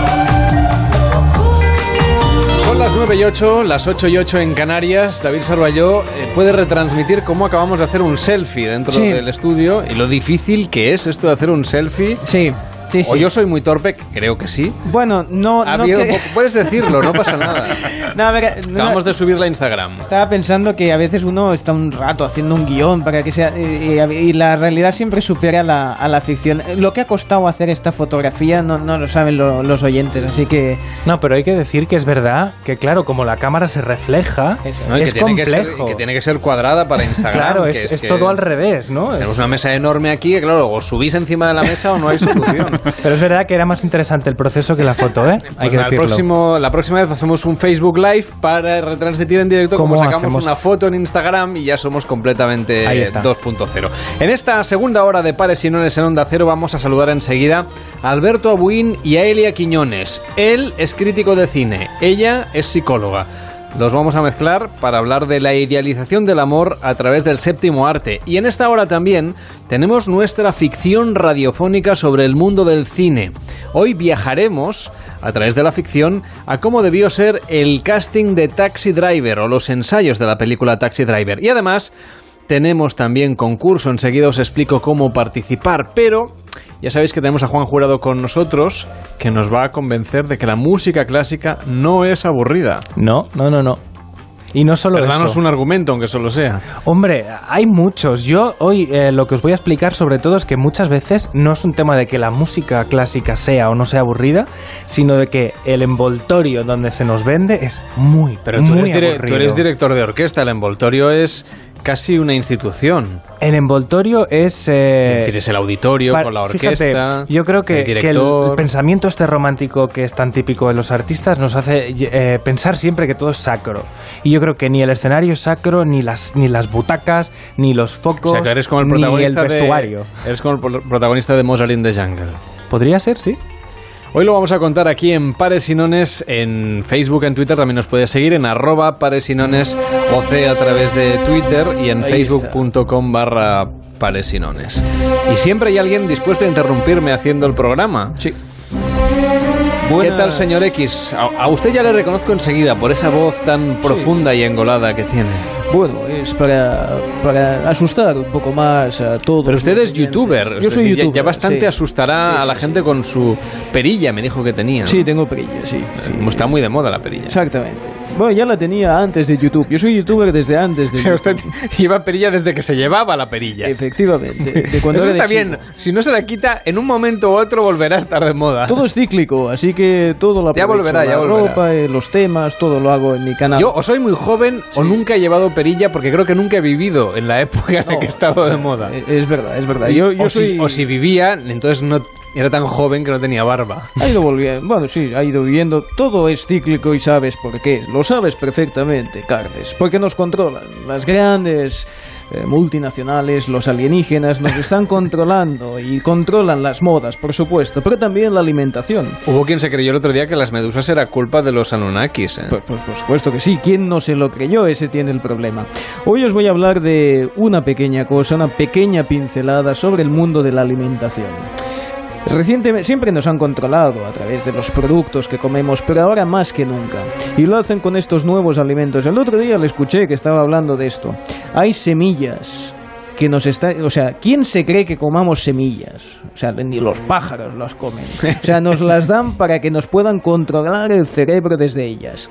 Y además no se ocultan. A ver, si yo le digo una semilla, ¿será usted capaz de saber qué, organi- qué organización está detrás de ella para controlarnos? No. La chía. O sea, no es la CHAFB o el CHOSAT o el, el CHFBI, no. La chía está claro. La ¿no? chía. Con ese nombre ya lo dice todo. La CIA decidió crear una semilla para controlarnos a todos. Y, y, bueno, eh, hay gente muy inteligente, pero no en el departamento de nombres. Ahí iban cortos de personal y dije, ¿cómo le llamamos? Llámale chía y tú véndela. Le ¿A qué pusieron la H y ya está. ¿A qué sabe la chía? Muy bien, Ah, no sabe. A nada, ¿no? A nada. Ahí está. Juan Jurado es listo. Juan Jurado sabe que nos Su están batuta colando. es una antena de la CIA, yo creo. Bueno, con eso ha conseguido que nos controlen el cerebro y todo lo que queremos. Y también con las pelis románticas. ¿Ah, sí? Con eso también nos controlan. Pues vamos a contarlo enseguida. Por cierto que tu batuta está muy cotizada, tengo entendido. Bueno, A ver. ¿Se puede hablar de esto ya? Hombre, claro. Para eso estás aquí. Bueno, eh, no sé muy bien a qué te refieres, pero muchas veces, ahora que lo dices, ¿se puede hablar de esto y no sabes de qué te estoy hablando? Muchas veces eh, dirijo sin batuta. Esto no es broma, es verdad. Es y se puede con el dedo, como los se niños. Se puede con las manos. Claro que sí. Es otro, es otro. Yo vuelvo a lo mío. Es otro, mm, otro estos envoltorios. Yo, me te- me- me- yo tengo una batuta en casa, pero Pero ¿para qué la no, usas? no tengo a nadie a quien dirigir. Con lo ¿Te cual- sigue alguien? No, a mí no. Entonces pero bueno, es que no la usas bien. seguramente. O que no hay nadie en casa, que también es una opción. Bueno, que tenemos concurso. 93 343 54 50. Llama y pide turno, porque ya hay mucha gente que ha llamado para defender a su comunidad autónoma y hoy queremos que entre mucha gente. 93 343 54 50. Llamas y te apuntas ya a la lista porque vais a ir participando en un rato en este concurso de pares o nones, el concurso de pares y nones. Ya tengo aquí el dado, lo he ido a buscar y ahora ha salido un 1, por ejemplo, y se lo vuelvo a tirar ahora mismo, pues ha salido un 4. ¿Pares o nones? 93 343 54 50. Así de fácil. Llamas, dices a qué comunidad autónoma quieres dar tus puntos y si quieres pares o nones yo lanzo el dado y si has acertado 10 puntos, si no solamente 5, ¿quién gana? Pues por ahora Castilla y León. 93 343 54 50. Dale la vuelta al marcador de comunidades en pares y nones.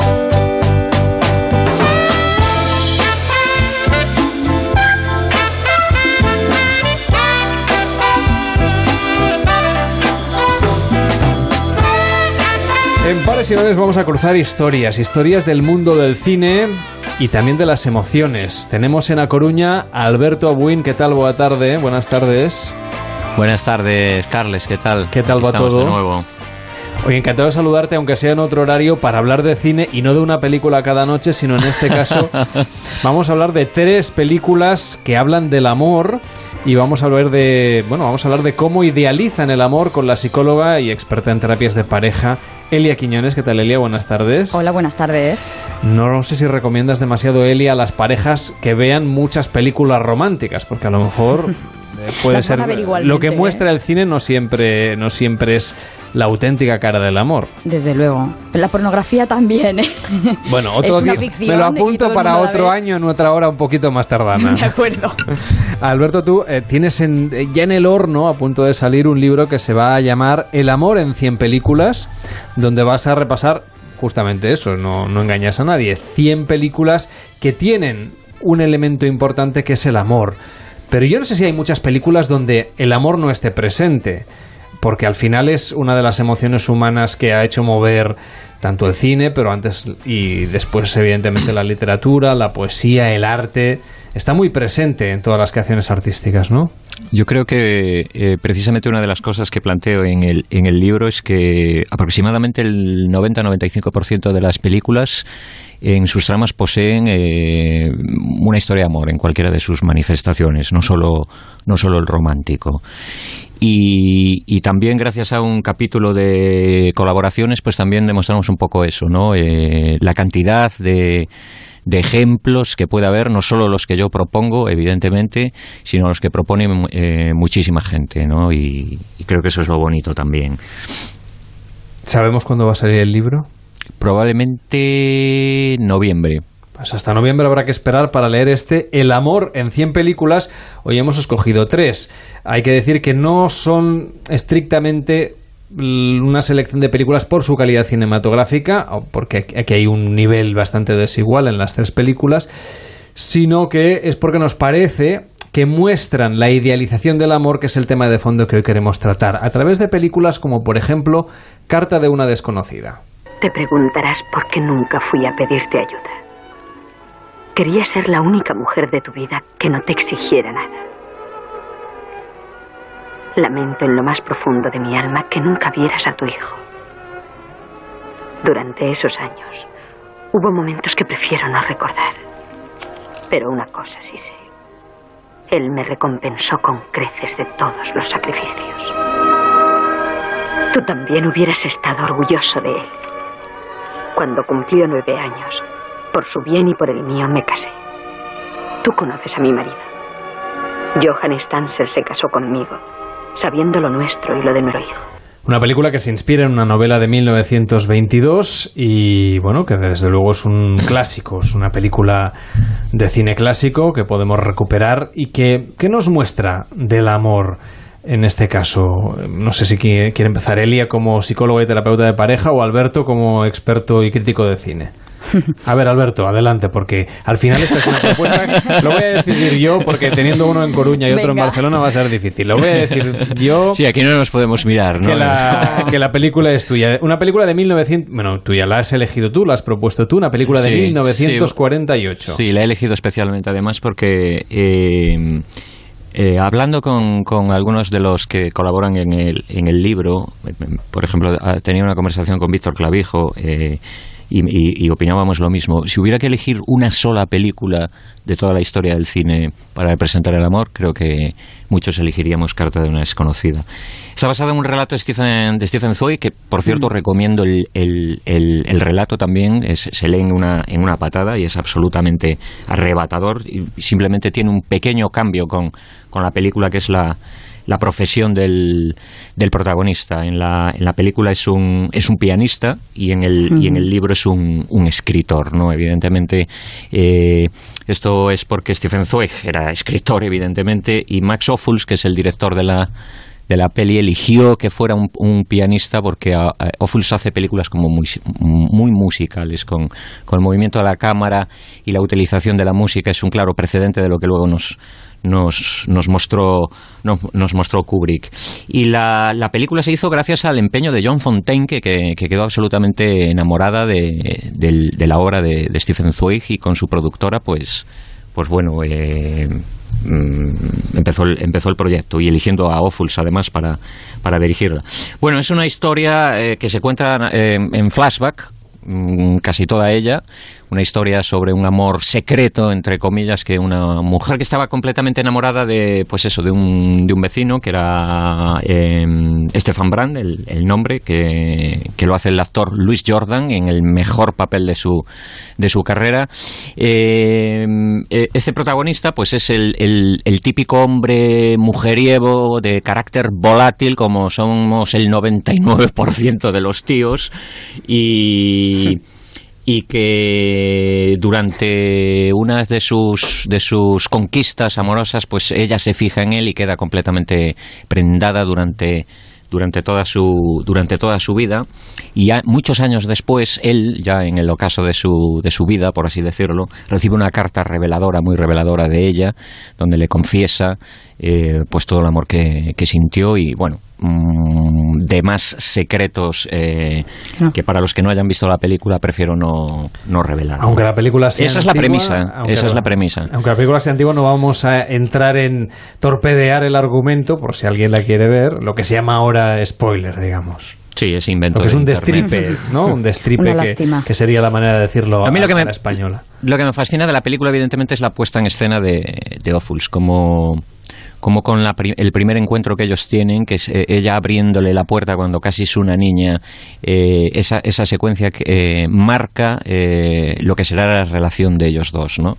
Primero él le lanza una sonrisa totalmente seductora, como es él, evidentemente, ella queda totalmente prendada, es así como será a lo largo de la película, y esa puerta que los separa, pues es pues como una maldición, ¿no? que siempre los los, los tendrá eternamente separados, a pesar de que se encuentran dos o tres es. veces más y, y con, el, con, con el punto doloroso, por así decirlo, de que él no la reconoce todas las veces que... Porque hay que tener en cuenta que la primera vez que ella lo ve, ella es prácticamente una niña, la segunda vez eh, ya eh, es una mujer eh, adulta, ha cambiado incluso físicamente, y en la tercera es una gran dama de la sociedad vestida de otra forma. Y él, como es un, un auténtico mujeriego empedernido, pues eh, no, no la recuerda, ¿no? No, Ese es no la el- recuerda. esa es la clave de, de la Ese es el drama, ¿no? Sí, sí. Y la diferencia, tragedia. yo no, no sé si sabéis que la diferencia con, con el libro, en la película, como evidentemente el cine es un arte visual, pues eh, ella, él lo va, la va recordando poco a poco, gracias sobre todo al criado que, que tiene. Entonces, visualmente, él cuando se va, se marcha al final, un pequeño flash, ella la, la recuerda en la puerta aquella vez que, que la abrió. Pero el libro, el libro de Stefan Zweig, él no la recuerda, no llega a recordarla. Lo que, lo que lo Eso hace más más terrible todavía, todavía. sí, lo hace, Claro. más- lo hace más terrible todavía. Necesitamos esos dramas, esos pequeños grandes problemas irresolubles para que el amor sea así de intenso, como nos muestra el cine, Elia. Claro, para que sea romántico. Aquí el drama está eh, justamente en esto, ¿no? Como para ella él fue, fue capital en su vida, ¿no? Eh, como toda su vida ha estado influenciada por él y sin embargo em, para él ella ha sido irrelevante. O sea, ese es el, el gran drama. Hubo un momento en que yo pensaba que había una confusión entre realidad y ficción, porque claro, la obsesión de ella por él es, es tan intensa, y luego se encuentran, que yo mm, incluso llegué a pensar que ese encuentro había sido ficticio, solo, había, solo se había producido Como onírico. en su imaginación. Sin embargo, no, no. O sea, se produjo realmente, tuvo consecuencias y, y bueno, tuvo un desenlace trágico. Pero estoy llevándolo a las historias Sí, de las personas que nos pueden Y escuchar. además, perdón, el tratamiento de esa secuencia es, como decía Cars, eh, onírico, o sea, te, te- Sí. te ofrece esa ambivalencia. Exacto. O sea, el, el Ujú. encuentro es real, pero como es una película que está idealizando el amor, Exacto. te- te- esa, esa secuencia te la muestra con un toque onírico. Bueno, no solo esa secuencia, hay Eh, más, sí, ¿no? Pero, como la del tren, ¿verdad? Exacto, exacto, La del tren, que, los paisajes son ficticios. por cierto, ¿en cuántas películas eh, románticas o con historias de amor eh, eh, hay un tren y una estación, eh? En la mía, en la que he Es, propuesto bast- yo. es bastante romántico lo de viajar en tren. Pero hablábamos, Elia, de las relaciones de las personas que nos puedan estar escuchando. Cuando leemos una novela romántica, cuando vemos una película con una historia de amor y una fuerza de esa historia como parte esencial del argumento y de la creación artística, Muchas veces necesitamos que, evidentemente, haya un conflicto porque si no, no se Ajá. entendería la historia. Si abusamos de esos conflictos, consumiéndolos e interpretándolos como un sinónimo o un espejo de la realidad, luego podemos idealizar el amor y no ser felices en nuestra vida de pareja, por ejemplo. A ver, eh, yo justamente para comentar antes del amanecer eh, voy a describir los elementos que tiene esta historia, que son los que provocan esa idealización, ¿no? los que provocan que eh, el- un acontecimiento que podría ser ordinario se convierta en extraordinario. Y explicaré lo- cada punto. ¿no? El- el- Pero- supongo que el elemento ordinario es este viaje en tren que a partir de aquí arranca una historia de amor. En la segunda película que vamos a comentar esta tarde, Antes del amanecer, de Richard Linklater, de 1995. Te bajas aquí, ¿no? Sí, qué putada. Ojalá te hubiera conocido antes. Me gusta mucho hablar contigo. Sí, a mí también. Ha sido muy agradable conocerte. Escucha, se me ha ocurrido una idea, una locura, pero si no te la suelto estoy seguro de que me obsesionará durante el resto de mi vida. ¿Qué? Ah, em, quiero seguir hablando contigo, ¿entiendes? No tengo ni idea de cuál es tu situación, pero... ah, pero siento que entre nosotros hay algo como... eh, química, ¿no? Sí, yo también. Genial. Bueno, te propongo lo siguiente. ¿Qué tal si te bajas del tren conmigo y nos vamos juntos a explorar Viena? ¿Cómo? Venga, será divertido. Este retrato, ¿no? De la serendipia, de la química, Claro. casi del destino manifiesto del amor, Exacto. del amor a primera vista. A ver, el primer elemento que yo he apuntado es la casualidad. O sea, los amantes se conocen en un tren camino a Viena. Él, él es americano, ella es francesa. Ella se cambia de asiento porque le incomoda una pelea con otra pareja que es una pareja ya de largo recorrido. Eh, esto también tiene su símbolo, ¿no? Eh, se miran, la mirada es un tacto a distancia, por cierto. Hacen algún comentario sobre, sobre esa pareja, contentos de no ser ellos, ¿no? Y eh, se enseñan los libros que está leyendo cada uno, ¿no? Ese es el primer contacto. Entonces, conocerse de forma casual o cuando la posibilidad de, de coincidir es difícil, a diferencia de lo que sucede cuando nos citamos con alguien a través de Tinder, por ejemplo, ¿no? Es un elemento eh, que aumenta el romanticismo, ¿no? Porque genera la ilusión de que es el destino el que te une al otro, ¿no? De que hay una fuerza sobrenatural que está moviendo los hilos. Y ya lo decía Milan Kundera en La insoportable levedad del ser, decía, eh, no es la necesidad sino la casualidad la que está llena de encantos. Si el amor debe ser inolvidable, las casualidades deben volar hacia él desde el primer momento. Entonces, esto es un elemento. Otro elemento es, eh, bueno, uno que no quiero que se me olvide, por si no puedo leer el, el- si no puedo hablar del resto, eh, el- lo que yo llamo siga la línea de puntos. sigue usted la línea de puntos, que hace referencia a, no sé si os acordáis de los cuadernos infantiles que consistían en trazar una línea de, ¿no? Trazar una línea encima de unos puntos que dejan intuir una forma, ¿no? Pues el enamorado lo que no sabe del otro se lo inventa. Este es el tema, ¿no? Y ahí es donde hay la idealización. Exacto. Entonces, con los pocos la idealización de la pareja recién conocida es inevitable. esto es también otra cosa que quiero decir, ¿no? Que no es patológica en sí. Y aunque el enamoramiento tenga, se asemeje a nivel sintomatológico a un estado de manía, de manía o euforia, no es un estado patológico. Además que la idealización se cura con la realidad. O sea, eso es así, ¿no? Pero digamos que con los pocos elementos que manejas, construyes la, figura entera. ¿no? La fantasía de antes del amanecer consiste en pensar, tú eres todo lo que siempre he deseado. ¿no? En él podría tener esta forma el pensamiento. Es yo regresaba a casa derrotado por un desamor y tú has venido a curarme la herida. Este es el punto de idealización. Ese punto de yo te elevo ¿no? Y te doy más atributos de los que realmente Esta tienes. Esta es la idealización, es atribuir propiedades al amor que no tiene, que suelen ser propiedades salvíficas, es decir, casi teológicas. En concreto, el amor como omnipotencia. La omnipotencia, la omnisciencia, la omnipresencia. Bueno, se considera ¿no? que es el, amor es, es, una de las fuerzas del ser humano que todo lo mueve en principio. Claro, entonces son propiedades teológicas. En realidad es la influencia del cristianismo en nuestra concepción del amor, porque el cristianismo y el amor están muy relacionados. Entonces, entonces es esto, ¿no? En, el caso de él sería esta idealización, ¿no? Eh, tú me vas a curar mm, mis heridas de amor y en ella la fantasía sería todos los hombres que he conocido hasta ahora han sido un pasatiempo. ¿no? hasta llegar hasta ti. Casi un entrenamiento para el, para el amor de verdad, ¿no? Efectivamente, todo ha sido como un entrenamiento, como una preparación, porque ella le habla mucho de, los, de las antiguas parejas, ¿no? Pero en realidad, porque lo que quiere mm, manifestar es esto, ¿no? Eh, en realidad eras tú, eres tú el elegido. Entonces, esto es un punto muy importante. Que Linklater lleva a una trilogía, Alberto, que tú consideras que debería analizarse en todo su conjunto. Ya sé que cinematográficamente eh, no es una gran mi obra artística. Mi favorita, mi favorita es la segunda, porque mm. está el, el, el punto este del paso del tiempo. Claro. Eso ya no tiene nada. La primera es la que menos me gusta. De hecho, me está gustando más ahora tu explicación. que la película en Muchísimo más, sí, sí, sí, sí, muchísimo más. Es, yo quiero esa película contada por ti y no oh. contada por, por, por, por, por Linklater. Pero bueno, porque estamos hablando de antes del amanecer, mm. pero acabas de hacer un, un resumen de muchas, de muchas, muchas, muchas historias de amor en el cine. Claro. Además hay un delirio autorreferencial, que, que, esto creo que también es interesante, ¿no?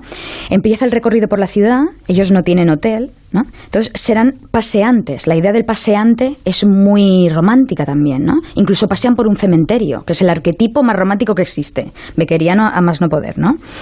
Entonces ellos serán paseantes hasta subir al tren de la mañana, ¿no? Todo gira en torno a ellos. Eso es lo que digo de autorreferencial. Parece que todo esté hecho, que todo sea un escenario para su historia de amor.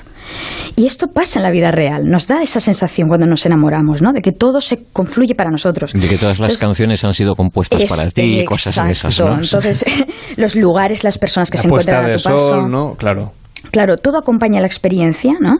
Entonces, por ejemplo, un poeta eh, se encuentra con un poeta, ¿no? Y, adivina quiénes son escribiendo un poema espontáneo. O una tarotista que anticipa el futuro. Eh, los actores de teatro que les invitan a su obra. El barman que les regala una botella de vino. Eh, el paseo por el cementerio, ¿no? Y, esta idea llega al paroxismo hacia el final, ¿no? Donde el director hace un recorrido por todos los, por todos los escenarios de la ciudad, donde ya no están ellos. Y ahí es donde se ve el vacío. ¿No? que no era la ciudad la que hacía romántica su historia, sino que eran ellos los que con su historia hacían romántica la ciudad esto es lo que yo creo más, más poético que tiene la historia. Alberto, ¿qué lectura de, esta película de Linklater? No sabías. ¿Que me, estás, me, estás, pidiendo a mí mi lectura de la película de Linklater? Eh. Claro. Ya sé que no es la no, película no, me quedo con la de ella. No, no, me quedo con la, suya. Sí, sí, sí, sí, sí bueno, eh, quede claro que a Alberto no le gustaba esa película y su propuesta en este caso es una película de 1961, Esplendor en la hierba. Aunque mis ojos ya no puedan ver ese puro destello, que en mi juventud me deslumbraba. Aunque ya nada puede devolver la hora del esplendor en la hierba, de la gloria en las flores, no hay que afligirse. Porque la belleza siempre subsiste en el recuerdo. ¿Qué trazos del amor vamos a encontrar en esta cinta? cómo- y cómo ha cambiado el poema del, del inglés al español. Sí, bueno, claro. Aquí usamos las versiones dobladas del- de las películas, pero eso evidentemente... Sé que hay mucha gente que prefiere, lógicamente, ver la interpretación pues tal, cual, tal cual fue filmada, pero sería un debate para otro día. Sí, es curioso este triángulo de, de películas porque eh, lo estaba pensando ahora. Eh, Carta de una desconocida idealiza completamente el, el amor. Bueno, eh, quería hacer un, un inciso sobre esa película y es eh, es muy importante en el cine el punto de vista. Todo lo que se ve en Carta de desconocida es el punto de vista de ella. O sea, el, el personaje de Louis Jordan eh, nos mm, mm, lo vemos como ella lo ve. Entonces eh, lo idealiza, evidentemente. Eh, antes del amanecer es un- tiene un- un- una fuerte carga, una fuerte carga realista. Y en Esplendor en la hierba creo que están las dos cosas. O sea, es una película que empieza eh, idealizando, sobre todo ella, ¿no? El personaje de, de Natalie Wood, eh, su relación con, con Bath, con, con Warren Beatty. Y es una película en la que el sexo está muy presente continuamente. Y luego, mm, a medida que se van presentando los personajes secundarios, que son los de los padres, los de sus respectivos padres, que es una película que también habla de la educación, eh, ella poco, sobre todo, sobre todo ella, porque creo que la que la película es un poco ella y no y no él, es una historia de amor, pero creo que se centra más en el personaje de, de Natalie Wood. Eh, ella, sobre todo en la lectura de este, de este, de este poema que acabamos de escuchar, se da cuenta, es, la bofetada de la realidad, ¿no? Y también en la película, cómo está filmada, eh, toda la primera parte, mm, al más puro estilo clásico de Hollywood, con decorados y en, y en interiores, salvo un par de secuencias al lado de una catarata muy, muy, muy importante en, en la película. Pero si os fijáis en las últimas secuencias, cuando ellos se vuelven a ver, eh, es absolutamente, terriblemente realista. La, la- la paleta de colores es otra. eh, ellos incluso parecen eh, estar eh, de otra forma en, en- sus interpretaciones. O sea, creo que la película tiene una progresión desde esa idealización de lo que estamos hablando, ¿no? Del, del amor hasta, hasta la bofetada final de la realidad. Que es difícil de encajar emocionalmente esas bofetadas que da la vida y el amor, ¿no, Elia? Es que eh, tiene toda la razón. Bueno, a mí eh, yo le tengo que agradecer las películas que ha recomendado porque, porque me han parecido maravillosas ¿eh? y de una complejidad, de un análisis psicológico de los personajes fantástico. O sea, como unos personajes que son completamente sanos, una pareja de chicos jóvenes, Exacto. guapos, que son completamente sanos, acaban Sí. completamente neurotizados Sí. por la presión del ambiente, por la familia, por la sociedad, ¿no? O sea, que, que las expectativas de- eh, sociales son incompatibles con las necesidades auténticas, lo- los deseos de, de los protagonistas. ¿no? Y Es- es, claro, acaban fatal. Sí, sí. Además es, es increíble, no sé si te has fijado, eh, cuando ella empieza su camino hacia la locura, cómo la filma eh, Elia Kazan, ¿no? La, Ujú, la- la- bajando por las escaleras cuando va a cenar con los padres, la, la rompe, la, parte por la mitad, por así decirlo visualmente, con una de las esquinas eh, para, para señalarnos que, que no está que no está cuerda completamente. Sí, sí, sí, y sí, también sí. al final cuando sale de la clínica, porque ella la internan en una especie de clínica mental, Ajá. cuando el doctor cuando el doctor le da al final el alta abre la puerta y la deja como partida para la- por la mitad nada más y le dice en ese momento solo te salvarás cuando te enfrentes a Bath ¿no? Ah, o sea, Claro. personaje de, de Warren Beatty. Y abre la puerta el doctor, a él no se le ve, y queda Natalie Wood completamente entera, entre comillas, curada, ¿no? Qué bonito, ¿eh? Cómo, cómo se manifiesta, o sea, Sí, cómo sí. contar la historia eh, a través de, de las imágenes. A mí me recordó, tiene unos tintes claramente psicoanalíticos para mí, ¿no? Me recordó al malestar en la cultura de Freud. Hoy hemos mezclado a, un, a una psicóloga y terapeuta de pareja con un crítico de cine para hablar de cine y de amor. Estaríamos el resto de la tarde y la noche, pero el tiempo en la radio, como sabéis, es escaso, pero nos quedará siempre ese libro que va a salir muy pronto, ya en otoño, El amor en 100 películas, de Alberto Abuín. Un abrazo para Coruña. Buenas tardes. Un abrazo muy fuerte a vosotros también. Adiós, Elia. Que vaya bien. En Onda Cero, Pares y Nones, con Carlas Lamelo.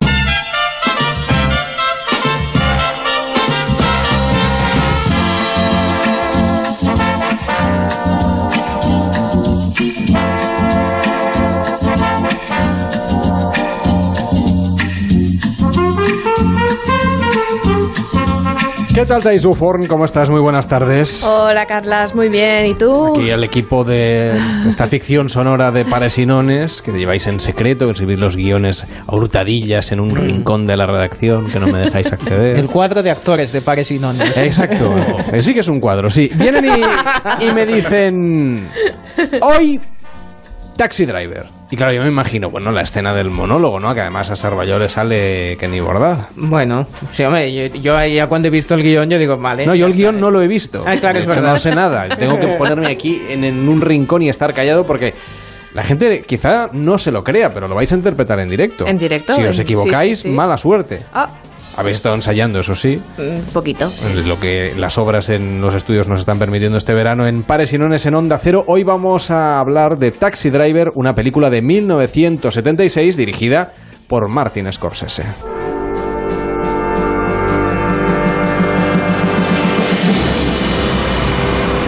Y que además estuvo nominada a cuatro Oscars en la categoría de Mejor Película, Mejor Actor Principal, Mejor Actriz Secundaria y Mejor Música Original, esto que escuchamos de fondo, y en la que además también pasaron varias cosas durante el rodaje. Bueno, Robert De Niro es un actor del método, método, método. O sea, se preparó muchísimo para este papel. Eh, trabajó durante 15 horas al día durante un mes. Lo que habéis hecho vosotros durante Lo mismo, lo este mismo. invierno para preparar Sí, esta sí, sí. ficción sonora. Igualito. bueno, él, él conducía un taxi, que nosotros no lo hemos hecho, eh, y además estudió acerca de las enfermedades mentales, porque su personaje tiene, tiene problemas serios. ¿Qué dices? Eh, sí. Yo lo querría de vecino. Bueno, yo no mucho. Bueno, lo más bueno es que eh, durante su trabajo como taxista, mm, com- él había ganado un Oscar por El Padrino 2, eh, creo que unos años antes, y nadie lo reconoció en, en el taxi. Nadie. Bueno, una persona solo. Imagínate, un mes conduciendo por las calles de Nueva York y nadie lo había reconocido. Eh, y la- Todas estas cosas son ciertas. Oh, bueno, a ver, tengo mis fuentes. Yo creo que no, no, no lo digo por ti. Es que no, me da la sensación a veces de que esto de las notas de rodaje y no sé qué. Bueno, son leyendas, ¿no? que hay algún veces- guionista que, bueno, le añade un poco de sal y pimienta al asunto. Hay un David Cervelló detrás de cada Sí, estoy película. ahí. No, es que a ver, ti- tienes que poner extras. Cada vez quieren más extras. Pues tienes que inventártelos al final, ¿no? Sí, bueno, eso es lo que eso es lo que se dice, pero yo me lo creo. ¿eh? Robert De Niro es que es mira, en esta escena en concreto del, del monólogo Are You Talking to Me, eh, que es fantástico, todo el mundo lo hemos hecho delante del espejo. ¿Quién no lo ha hecho? Mujeres, hombres, perros, todos. Eh, se inspiró en un ejercicio actoral eh, de, de su academia donde él había estudiado eh, en- en- con Estela Adler, que era, es una profesora muy conocida. Eh, y claro, Estela cuando vio la película se quedó como flipando diciendo, madre mía, un ejercicio nuestro en un psicópata. ¿Hablas conmigo? ¿Me lo dices a mí? Dime, ¿es a mí? Entonces, ¿a quién demonios le hablas si no es a mí? Aquí no hay nadie más que yo. ¿Con quién puñeta crees que estás hablando? Además de este ejercicio también hay algo de inspiración al entorno de la música rock en esta película. Exactamente, exactamente, porque según dijo De Niro, que no sé si es cierto, pero bueno, lo dicen, Notas de rodaje. Eh, eh, Está inspirada en una frase que dijo Bruce Springsteen eh, a su público en un concierto de mediados de los 70. El Are You Talking to Me? Supongo que lo dijo en algún momento y De Niro se quedó con la copla y, y después lo, lo utilizó. Sí, sí. ¿Quién dobló a De Niro en esta película? En de España. Niro normalmente lo dobla Ricardo Solans, que aún está acti- activo y es un doblador brutal. O sea, es que, es que le pone una voz. En todas las películas que ha doblado, además, como De Niro es tan bueno y tan histriónico, pero a la vez es tan creíble, es que Ricardo hace un, hace un, hace un trabajazo con, con, con el doblaje. Y sí, sí, es él, es él. Vamos a viajar a 1976, un poquito antes del estreno de la película, un poquito antes del rodaje, quizá era el 75, quién sabe, cuando se celebraba el casting de esta película de Taxi Driver.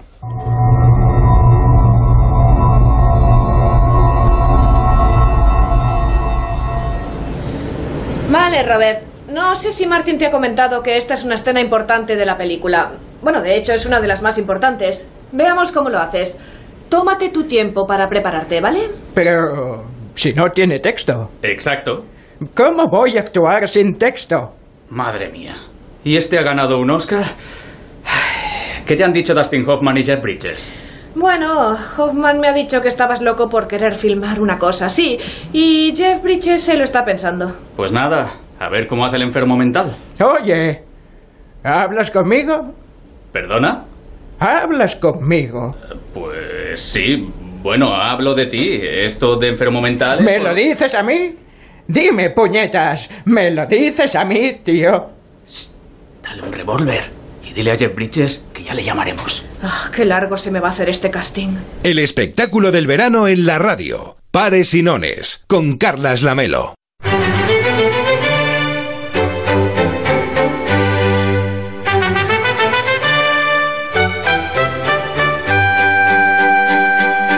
No solamente de cine vive el hombre y la mujer, sino que también hay que ponerle música en el cine y en la vida. Y hoy vamos a hablar de música clásica. Por eso Juan Jurado lleva toda la tarde aquí estoicamente aguantando. Eh, quería hablar de las botellas de plástico, quería hablar del cine, quería hablar de la psicología. Pero el momento de, de- de Juan Jurado es en este momento. Ahora mismo en la radio para hablarnos de música clásica porque reivindicas como director de orquesta que eres. Pero no de orquesta de las que luego nos traerá David Sarballó de fiesta popular, no, no, de orquesta con sus violines, sus metales, eh, vestido. todo, sí. Nos dices que a veces lo haces sin batuta, pero bueno. La música clásica no es aburrida, es la reivindicación que hacemos a esta hora en Pares y Nones y queremos contarle a la gente muy brevemente algunas composiciones de música clásica muy conocidas, pero que pueden ayudar para, no sé, establecer una nueva relación Mm. con la música clásica. Sí, lo primero yo creo que, y que es muy importante, es que eh, definir qué, qué es aburrido y qué no es aburrido es algo muy subjetivo. Entonces, eh, mm, muchas veces he hablado, y los que me hayan oído antes lo saben, eh, de que creo que es muy importante que la gente se acostumbre a escuchar. Que la música clásica no es una música que se enciende la radio o se enciende Spotify o lo que sea y se deja reproducir. No es para el ascensor o la sala de espera. Correcto. Es Vale. una música que reclama atención.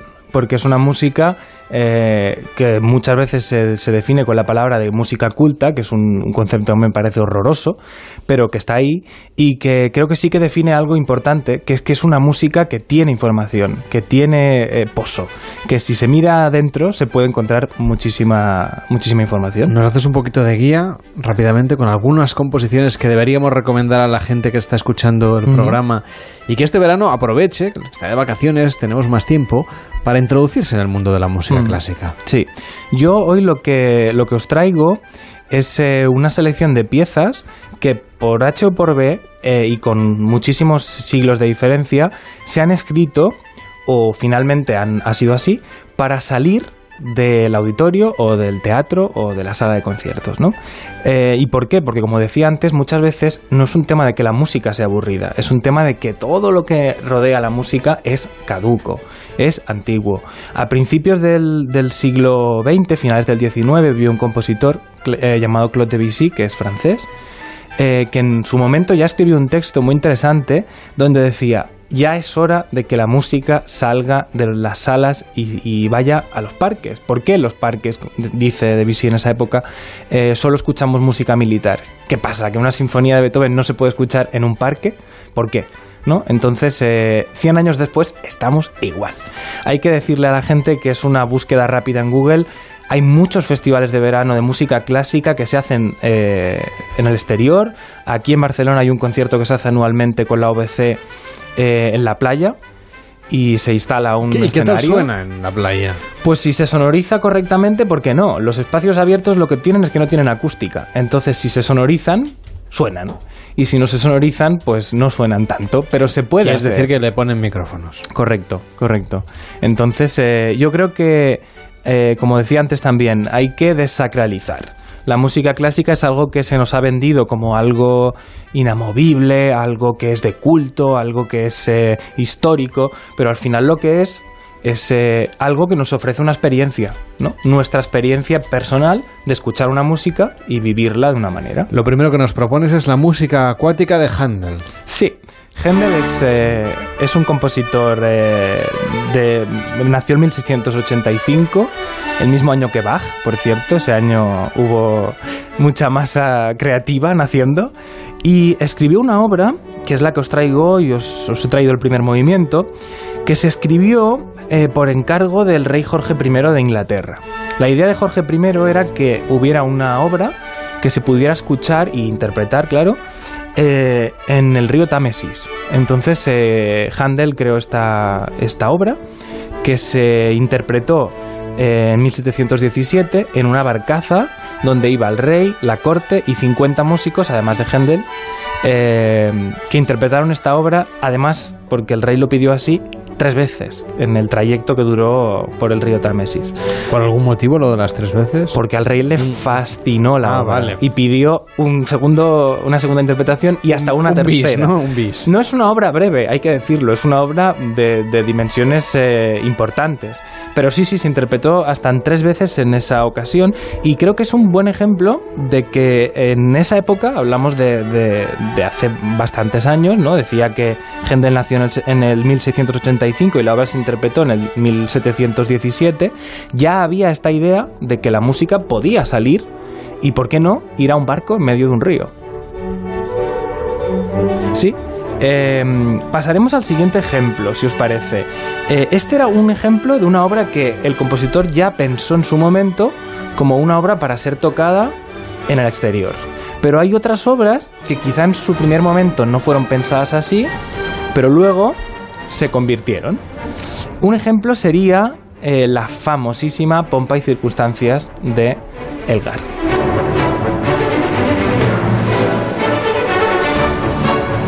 Ya os decíamos que Juan Jurado ha escogido temas muy eh, conocidos, eh, aunque la gente que nos esté escuchando sea más o menos entusiasta de la música clásica, Händel y la música acuática seguramente la habéis escuchado y esta composición de Pompa y Circunstancias de Elgar aparecido en publicidad, en la radio, en el cine, en series de televisión. Mm. Esto es muy interesante porque el cine ha hecho, mm, ha, cogido muchos préstamos de la música clásica, ya sea para incorporar una, dijéramos, una versión igual a la original en una película o para adaptar una versión original a una versión de, de banda sonora. Y el caso de, de Elgar no es tanto por el cine, sino porque tiene una historia bastante alocada. Elgar escribió esta, esta obra, Pompa y Circunstancias, que en realidad es una marcha, es la primera marcha que escribió. Eh, esta parte que estamos escuchando ahora quizá no le suene tanto a la gente, pero sí que verán que la segunda parte es bastante conocida. Eh, se escribió en 1901. Un año después, ya se adaptó para la, coronación de Eduardo VII de Inglaterra. Y después aparecieron dos eh, utilidades alternativas de esta obra que son curiosas. En Estados Unidos es el himno de graduación, es decir, es lo que hemos oído en todas las películas y cada una de, de Estados Unidos cuando alguien se gradúa. En la prom, que es como le llaman ellos a Sí, la graduación. correcto. Y es lo que se oye mm, de verdad en cualquier eh, eh, final de promoción de, de cualquier carrera en Estados Unidos. Y, ¿Y el segundo uso? Y el segundo uso, este es curiosísimo, esta es la parte... Ah, esta es la, la zona, digamos, la, la circunstancia sí. de, la, de la parte así como universitaria. Correcto. ¿Y para qué más la utilizan?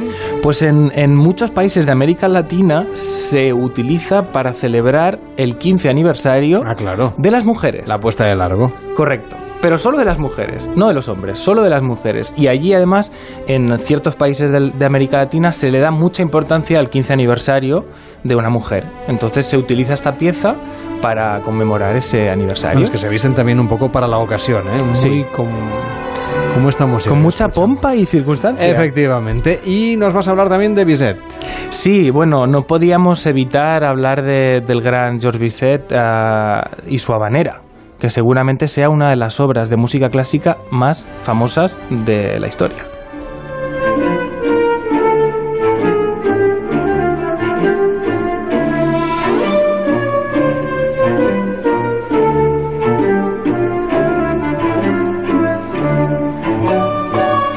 Seguramente podríamos hacer varias eh, secciones en varios días hablando de me lo todas. apunto para otras temporadas. Sí, ¿por qué no? Que hablemos de música clásica, claro que Claro sí. que sí. Era Podría- la idea original, pero nos hemos quedado sin. Bueno, no pasa sin nada. tiempo. Cualquier tiempo No, y bueno. sino en general al programa, quiero Sí, decir. pues eh, la manera de, de- de Carmen, de la ópera Carmen de Bizet, ha salido en películas, en anuncios, últimamente en varios anuncios, eh, ha salido, evidentemente se ha usado en la radio y también se ha usado en el cine. Y os traigo un ejemplo en concreto, os propongo hablar de un ejemplo en concreto que es la célebre app de Pixar del 2009. Por cierto, una de las únicas películas de animación que gana el Oscar a Mejor Banda Sonora. No es nada habitual que una película de animación gane en esta sección. Up gana dos Oscars, el de Mejor Película de Animación y el de Mejor Banda Sonora. Y en una escena del principio de la película, que para quien la haya visto ya sabe de cuál hablo, y para quien no la haya visto, que corra a verla, por favor, porque es una maravilla de película, eh, vemos al señor Frederiksen, que es uno de los protagonistas de la película, cómo se levanta de la cama, cómo baja en su eh, máquina motor para bajar escaleras y prepara su desayuno en base a esta música. Sería un buen ejemplo de cómo se adapta una pieza que originalmente es una danza en una ópera para explicar una historia en una escena de, de una película. Con Juan Jurado estamos hablando de música clásica. Una música que puedes escuchar en cualquier concierto, en cualquier teatro, en cualquier auditorio de cualquier parte de España. Por ejemplo, en donde vayamos a participar en el concurso. Un concurso que vamos a escuchar enseguida, pero antes cuatro detalles de Así habló Zaratustra, que seguramente muchos oyentes reconocen como pieza de música clásica, pero también por la alegoría cinematográfica de 2001, Una Odisea en el Espacio. Sí, esta yo creo que es el ejemplo eh, insalvable para una sección como esta. Es, es inevitable hablar de esta pieza, no solo eh, por el uso en Odisea en el espacio, que es el primer uso que se le da en el 1968, sino porque eh, se ha convertido en una especie de fetiche absoluto de todo lo que sea eh, universo, espacial, requiere esta pieza. Para todo el mundo esta pieza es lo espacial, lo universal, el viaje fuera de la Tierra. Y de hecho, eh, esta obra no tiene nada que ver con esto. Esta obra se escribió, eh, la escribió Richard Strauss. Y esta obra es la obertura de un poema sinfónico titulado Así habló Zaratustra, que es eh, un, pensador. esta obra ha salido en series como Futurama y Los Simpson, ha salido en películas como Wally, volvemos a, a Pixar, Mm, Charlie la fábrica de chocolate, pero sobre todo, y esta versión me parece especialmente interesante, es eh, la melodía escogida por Deep Purple para el inicio del tema River Deep Mountain High de, eh, de, que también se grabó en 1968. Es interesante porque eh, Kubrick la usó en Odisea en el Espacio en abril del 68 y en diciembre, muy poco después, Deep Purple ya la estaba usando para introducir uno de sus temas. Y nosotros lo usamos ahora en la radio para reivindicar que la música clásica no es aburrida, igual que es trepidante el concurso de pares o nones.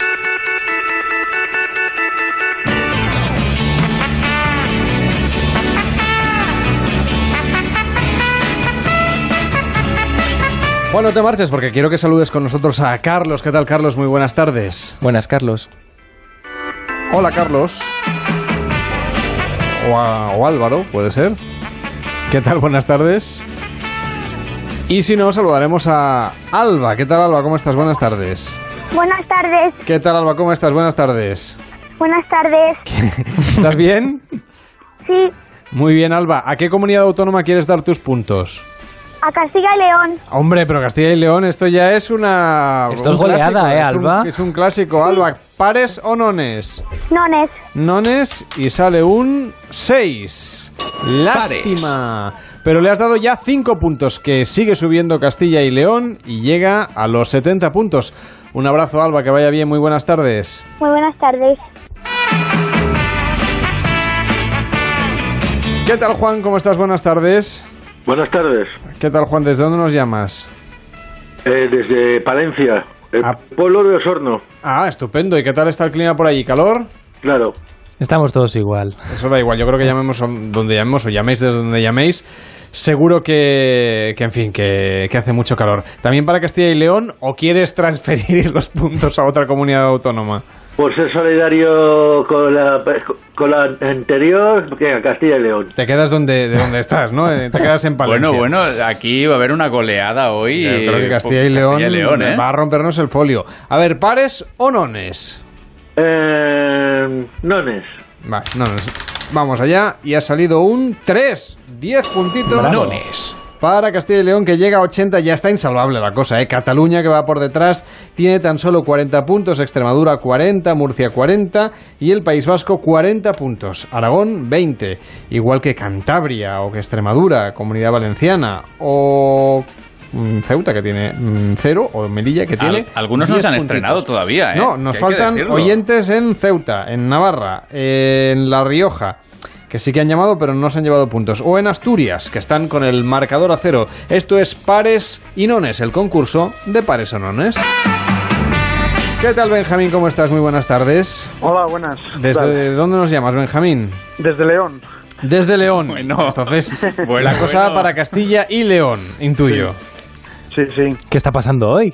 Hoy no, si es que llevan, o sea, yo creo que hay un lobby de oyentes de Onda Cero en Castilla y León que todos están de acuerdo, tienen un grupo de WhatsApp o Podría algo ser, sí. para llamar y que Castilla y León rompa todos los límites eh, este verano en pares y nones. En pares y nones, exacto, no- me confundo entre una cosa y la otra. ¿Pares o nones? Pares. Pares. Pues Tiro el dado, un 3.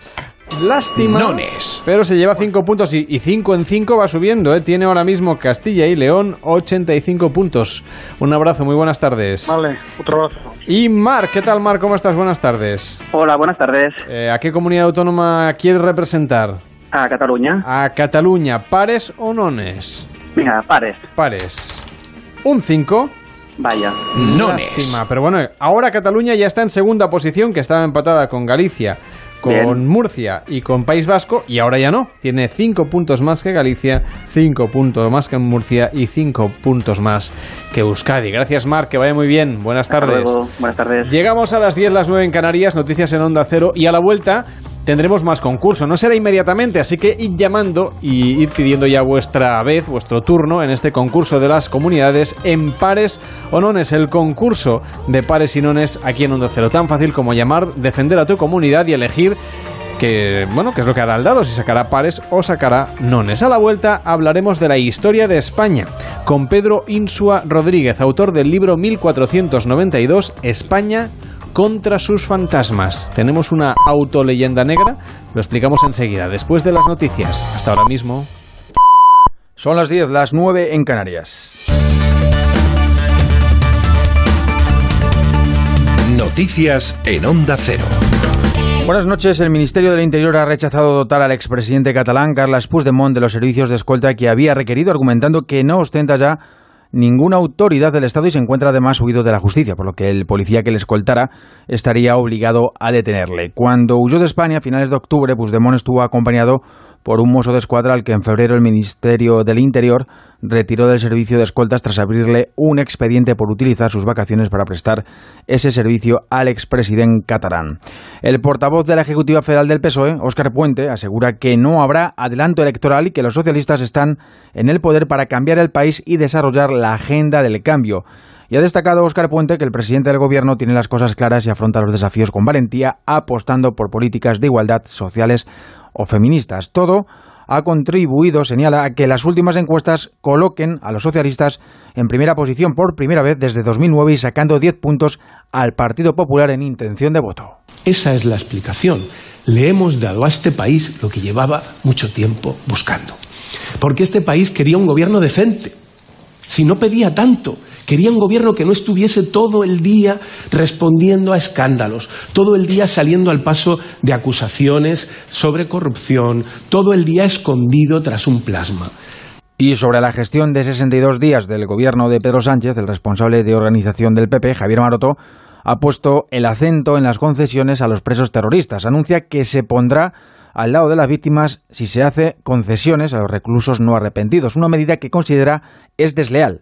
Está siendo muy desleal con el conjunto del Estado y está siendo muy dañino con la memoria la dignidad de las víctimas del terrorismo, que ya le han dicho abiertamente que están dispuestas a salir a la calle para exigir dignidad, justicia y memoria. Y yo digo ahora, si las víctimas del terrorismo deciden salir a la calle, encontrarán en el Partido Popular un compañero, porque la memoria de las víctimas del terrorismo no puede ser utilizada por un presidente del gobierno para pagar favores a, unos, eh, a un partido que le ha prestado cinco votos para una investidura en una moción de censura. Ciudadanos no da credibilidad alguna a los aires de cambio que asegura haber llevado Pedro Sánchez a la Moncloa, ni tampoco en los que se envuelve el PP con Pablo Casado. Para el secretario general de la formación naranja, José Manuel Villegas, solo se han dado un barniz de cambio, pero son los mismos, dice, de siempre.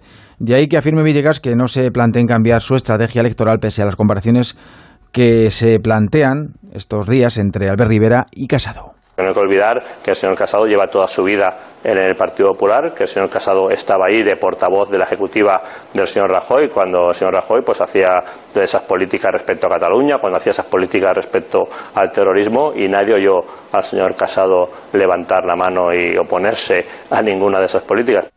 Del exterior sepan que en Brasil el Partido de los Trabajadores ha insistido en la candidatura de Lula da Silva. Le han proclamado abanderado presidencial, candidato, a pesar de su arresto y de que probablemente el Tribunal Electoral no le va a permitir disputar las elecciones de octubre.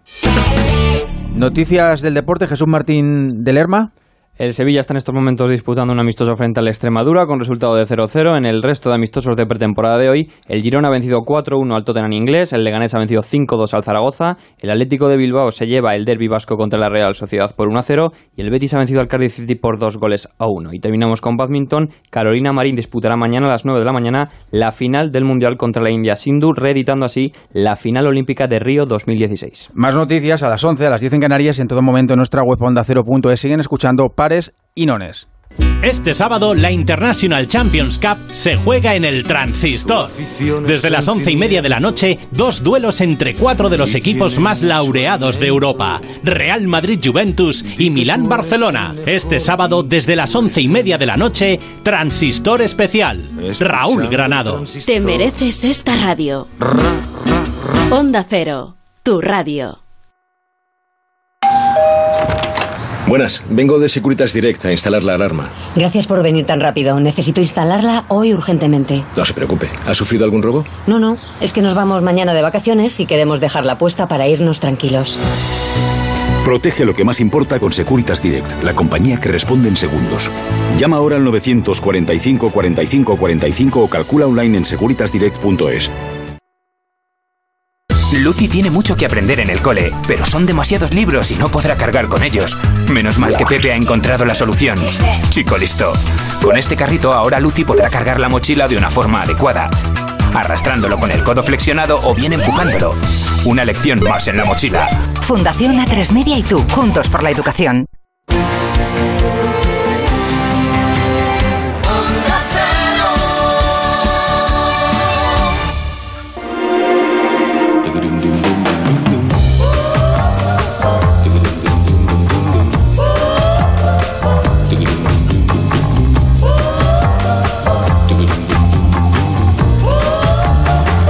Onda Cero, Pares y Nones, con Carlas Lamelo.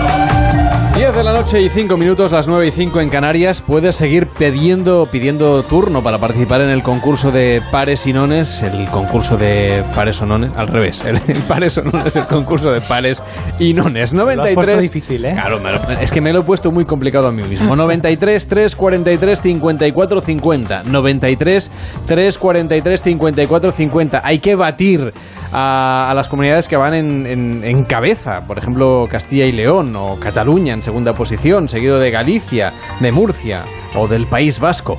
Si eres de otra comunidad, pues llama para, bueno, ir sumando puntos. Y si eres de estas, hay que afianzar el liderazgo. 93 343 54 50. Y está David Morales al teléfono, así que le saludáis de nuestra parte, que está atendiendo a todos los que estáis pidiendo tanda. Pidiendo ronda de llamadas en el 93 343 54 50. El teléfono de Pares y Nones. Ahí está.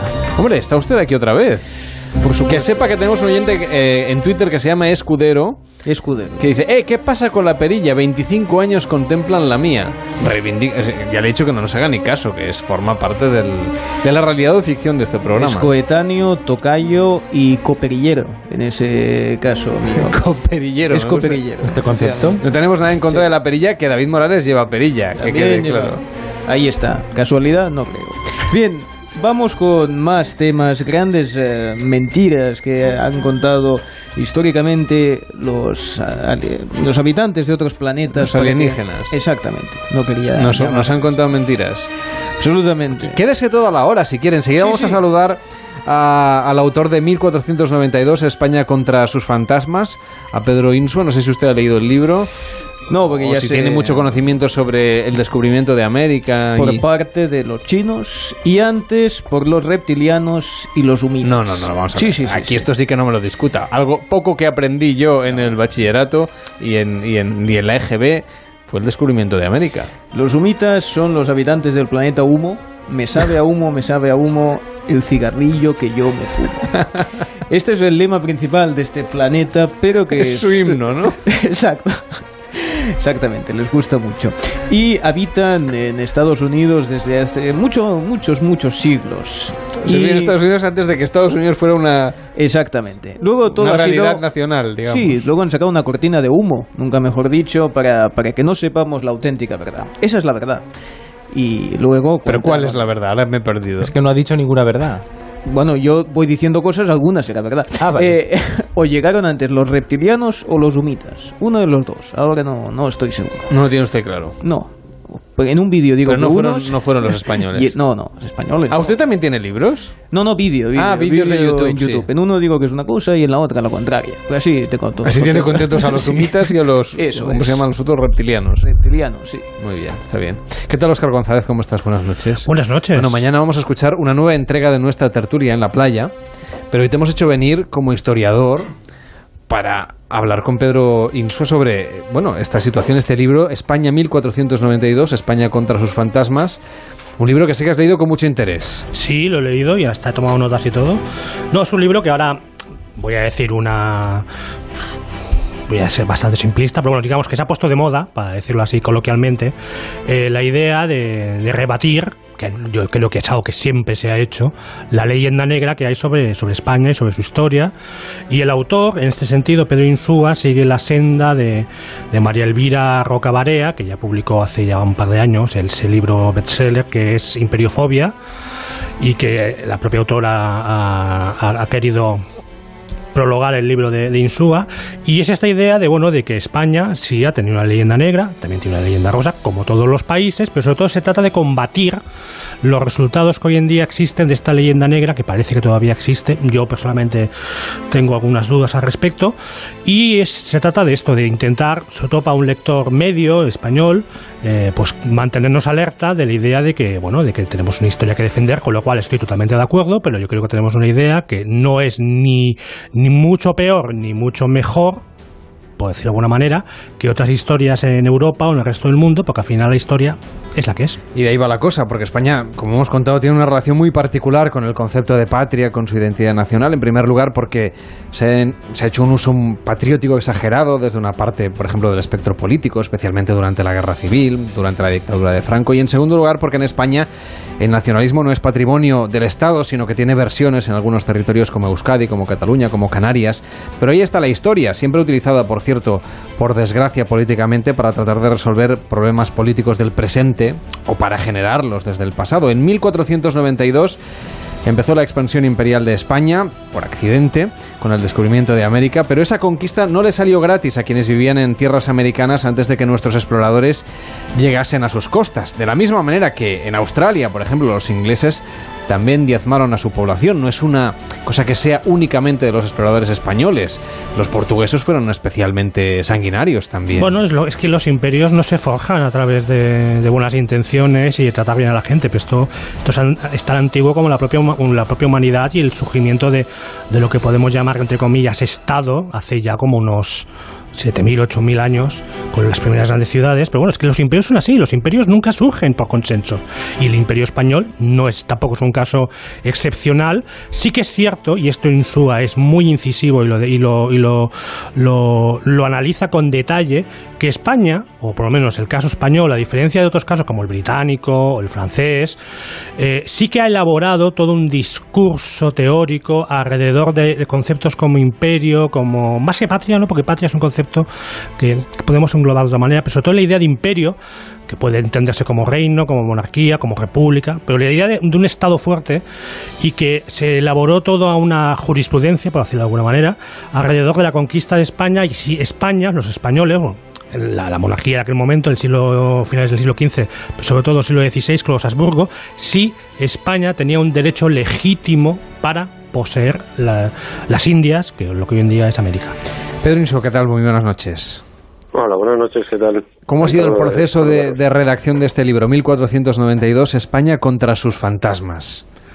Bueno, la redacción ha sido, mm, tenía ya trabajos elaborados y fue, bueno, eh, darle formato libro a algo que ya venía trabajando pues desde hacía tiempo, con una tesis doctoral, una serie de trabajos que tenía ya previamente y en algunos casos, en algunos capítulos, sin embargo, pues fue, es profeso. La, fue con motivo, claro, este libro nace en una circunstancia política muy determinada, fue con motivo de, del empuje de la pleamar catalanista de, octubre del año pasado y de la respuesta que hubo, particularmente en la manifestación del 8 de octubre, eh, el motivo por el cual eh, la editorial Ariel me lo encargó, porque este libro es un encargo, no es no, no fue iniciativa mía y yo enviarlo a la editorial.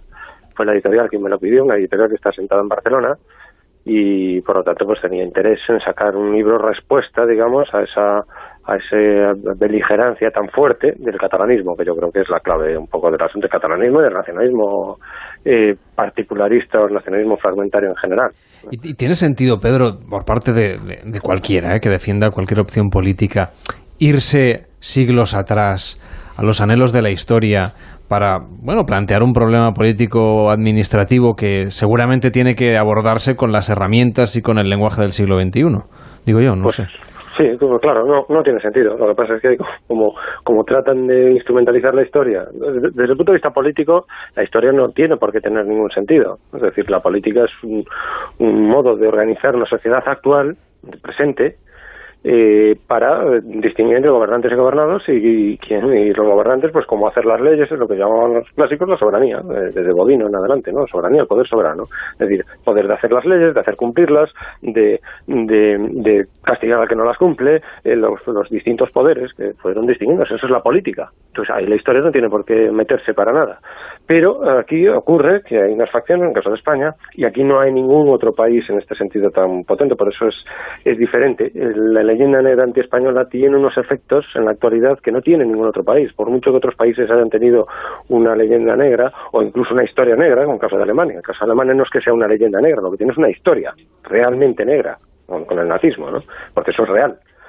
Eh, entonces, eh, en España, sin embargo, la- se ha vertido una historia completamente tergiversada, con forma de leyenda, y que sigue actuando. Esta es la cosa, que sigue actuando hasta el punto de que ha penetrado eh, institucionalmente en muchos ámbitos y está buscando, eh, a través de esa, como plataforma, de- a través de esa leyenda, determinadas facciones están buscando la destrucción del país. Y lo estamos admitiendo, lo estamos metiendo en las instituciones. Es decir, eh, el hecho de que exista el PNV, que exista bueno, ahora PDCAT, que exista, es, es una anomalía absoluta. Es decir, que haya unos partidos que hayan anunciado, que se les haya permitido, que se les haya eh, eh, financiado, que estemos financiando nuestra propia ruina. Eso es lo que está haciendo España actualmente. Lleva así 40 años, Pero financiando su propia ruina. Esto es, es increíble. Entonces solo se explica si hay una leyenda negra detrás, si no, no tendría explicación. Y Pedro, ¿cómo vinculas, digamos, una idea con la otra? Porque hay otros territorios, otros países de Europa que tienen también sus partidos nacionalistas en, en determinados territorios que también, bueno, aspiran a una diferenciación o aspiran a una organización política distinta, sino directamente a la independencia también. Decir, no Francia, eh, Italia, eh, Sí, pero la, la- propia, la propia Bélgica eh, so- son, son países que también tienen sus cuitas internas. No han llegado a lo mejor tan lejos, pero ahí están. Claro, no, pero ese no han llegado tan lejos, es la clave del asunto, salvo Bélgica, pero, pero Bélgica no es un país, Bélgica es un, es un país tapón, es una, es un, una especie de, de instrumento de la política internacional que se ha creado ahí para, para, para pues, eh, evitar que Alemania y Francia fundamentalmente pues estén a la gresca, ¿no? Entonces, eh, cuenta que pues, esa esa lo que llamaba la columna vertebral de Europa la llamaba Ortega, ¿no? Pues es lo que llaman la, la, la, la, eh, parte que va desde Flandes hasta Italia, todo eso, es la lotaringia llamada, eh, pues eso, estuvo en guerra, ha provocado dos guerras mundiales, esa, esa zona es muy conflictiva, entonces, bueno, esos países que están ahí son un poquito países tapón.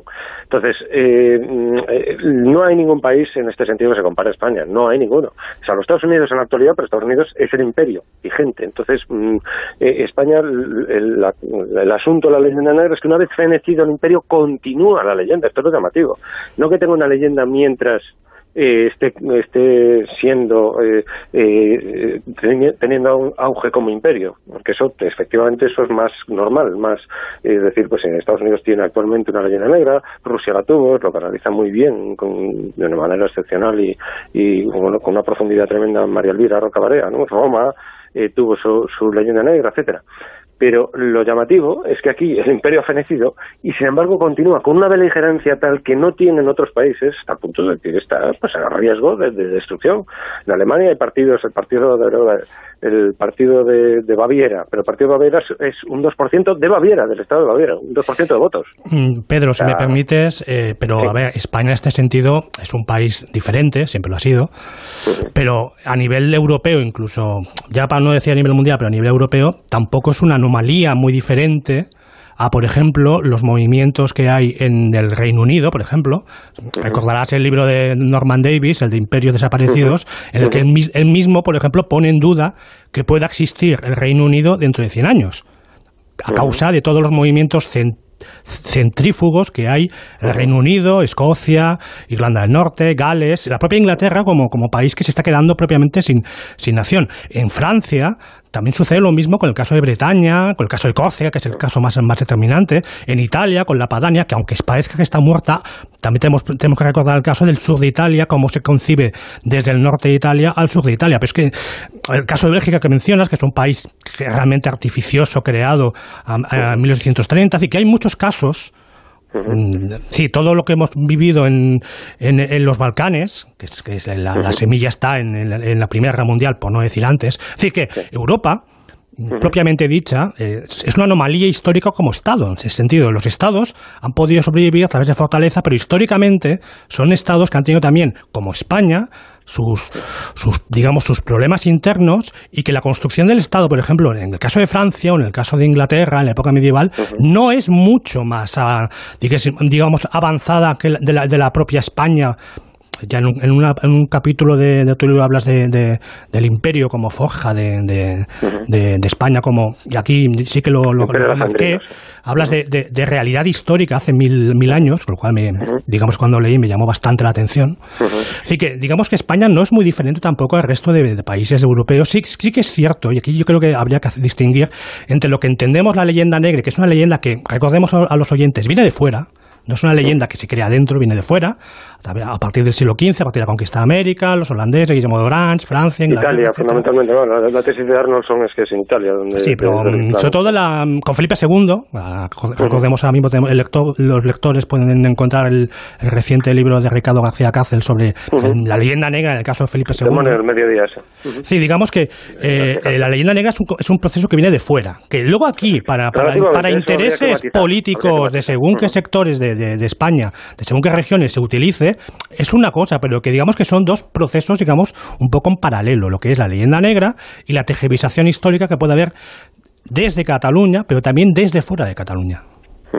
Bueno, que viene desde fuera es, matizable. Los máximos exponentes, de verdad, que se utiliza fuera y el dentro, pues es una dialéctica que está siempre presente en todo país, ¿no? Es decir, pues, pues eh, la, la, influencia del exterior es fundamental en el interior y viceversa, ¿no? Entonces, eh, pero, eh, bueno, aquí hubo fuentes de la leyenda negra muy importantes, como es el caso de Antonio Pérez y el caso de las casas, ¿no? que eran españoles, y buena parte de los cultivadores. Esto lo dice el propio Quevedo cuando se ve obligado a escribir la España defendida, ya en 1609, ¿no?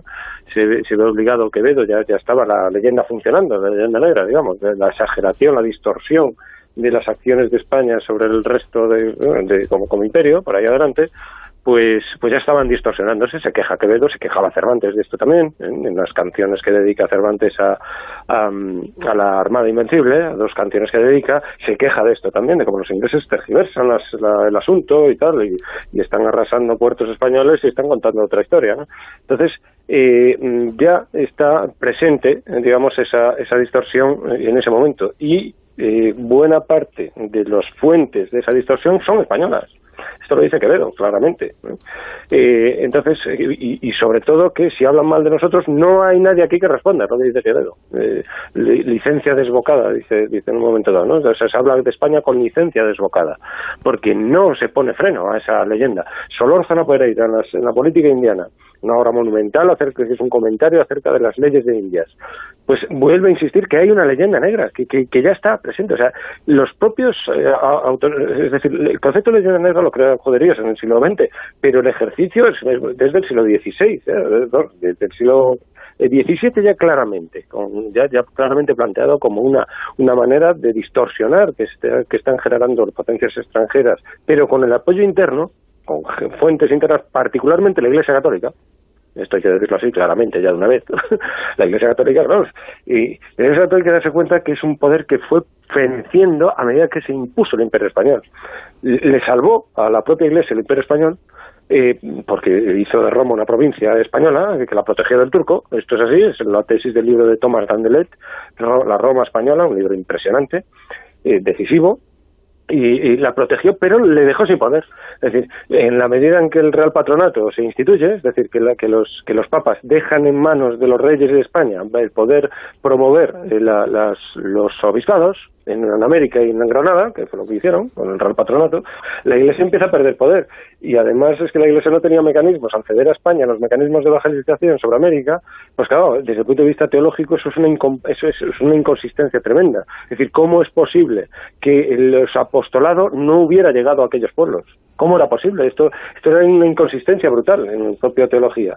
Entonces, eh, España paradójicamente, es la que mantiene la institución de la Iglesia durando, pero le hace fenecer como poder político. Y se resiste la Iglesia, claro. Entonces, los, los dominicos, yo en el libro, una de las cosas que más trato es esto, precisamente. Es decir, cómo los dominicos querían que los españoles dejasen a los indios en paz, porque se estaban condenando los españoles al castigar a los indígenas. Que se vayan al infierno, llegan a decir los dominicos, que se vayan al infierno los indígenas, sí, para, para evangelizarlos, los estamos maltratando porque entonces nos estamos condenando nosotros, no estamos salvando a un indígena, estamos condenando a un cristiano, ya, ya, ya, ya cristiano, un español ya cristiano, y estamos condenando al rey.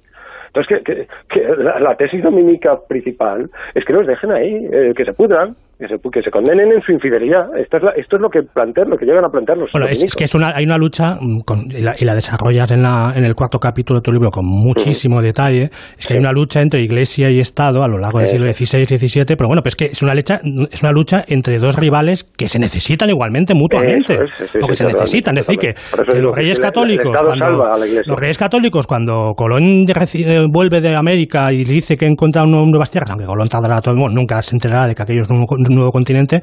Claro, ¿a, a quién apelan los reyes católicos? Apelan al Papa, Alejandro VI, Sí, para sí, que sí, promulgue unas bulas alejandrinas. Entonces, pero es que esta, la, la- la lucha que hay entre Iglesia y Estado, que es una lucha también, que quizás la palabra lucha le viene un poco grande, pues es, un- es una pugna, digamos. pero es que, pero es que eh, eh, lo que hay es sobre todo la búsqueda de una legitimidad teórica que tú desarrollas con mucho detalle a partir de, de las raíces del agustinismo, todo el tomismo, el toda- y todas las... Hay un cambio ahí fundamental entre frente al agustinismo y el tomismo.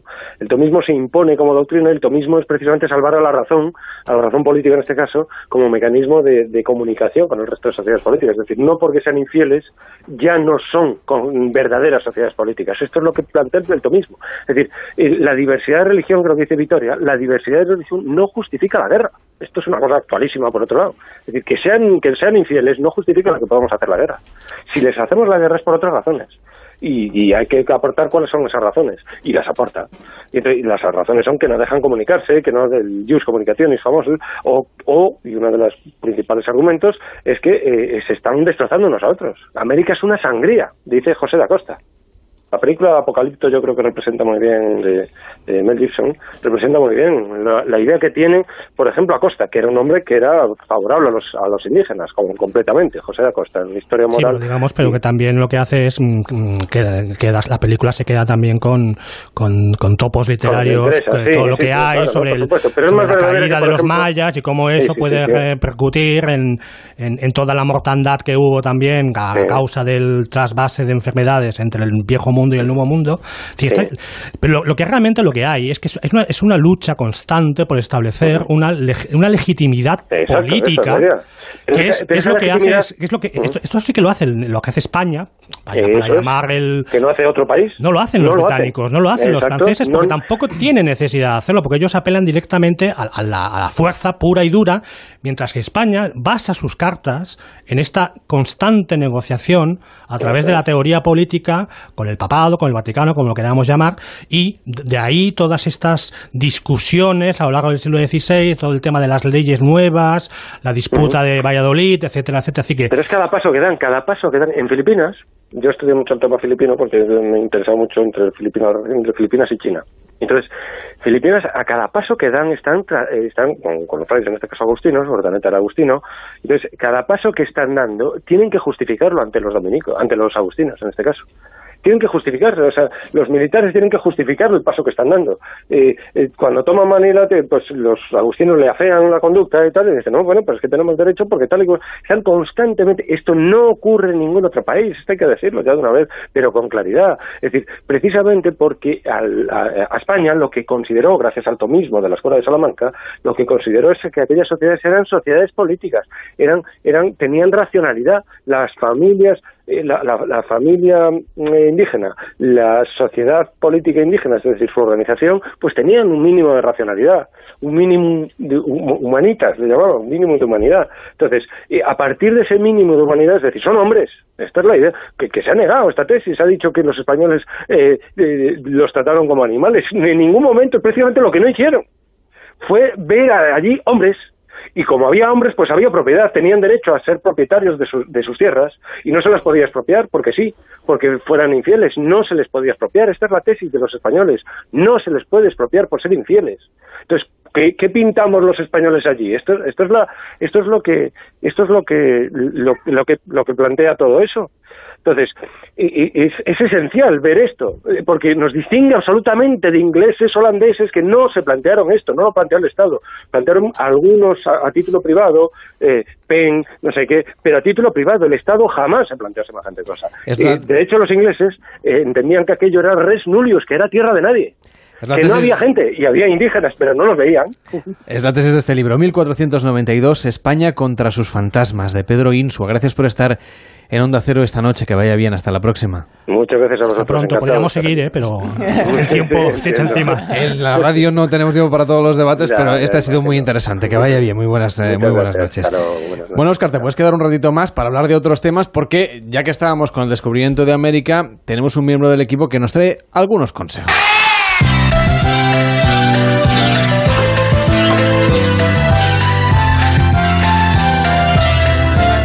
Pues. Por si acaso alguien quiere ir a hacer de, de explorador, pues vamos a construir nuestra Bueno. propia carabela para ir a descubrir América. Fácil y sencillo, ¿no? Para todas las familias. Bien, lo primero y lo más difícil posiblemente es construir en tu propia casa, encontrando un rinconcito, pues un lago, para poder navegar la calabela, porque si no, está en dique seco. Oye, que estás hace un mar, ¿no? Claro.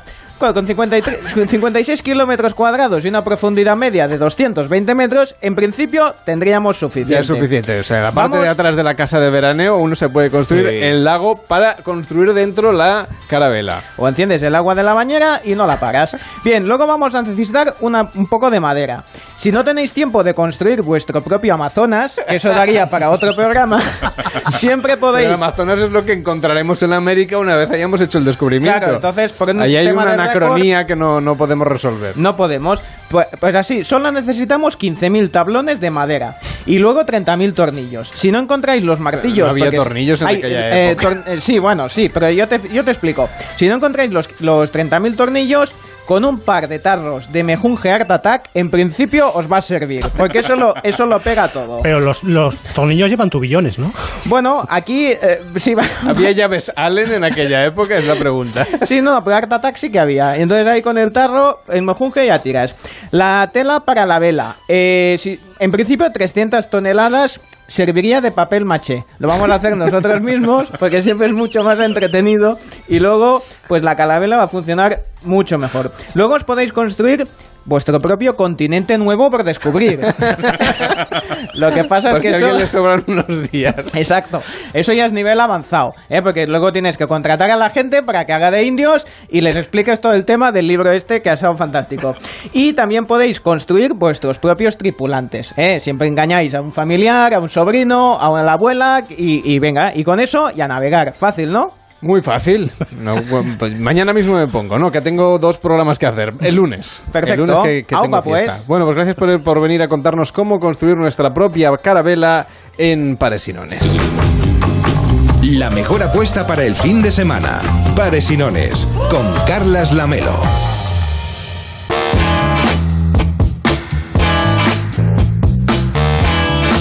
Y David Sarroyo me acompaña cada semana. Eh, él no, no suda nada. No. Él solo viene, hace unas fotos, la colgamos en Sí. Instagram, me aguanta el micrófono y Hago ve de- cómo me hacen sufrir. Te asegu- el entreno de esta semana. Hago de testigo, De, ¿eh? de la De- operación de bikini notario. de pares y nones fue ayer.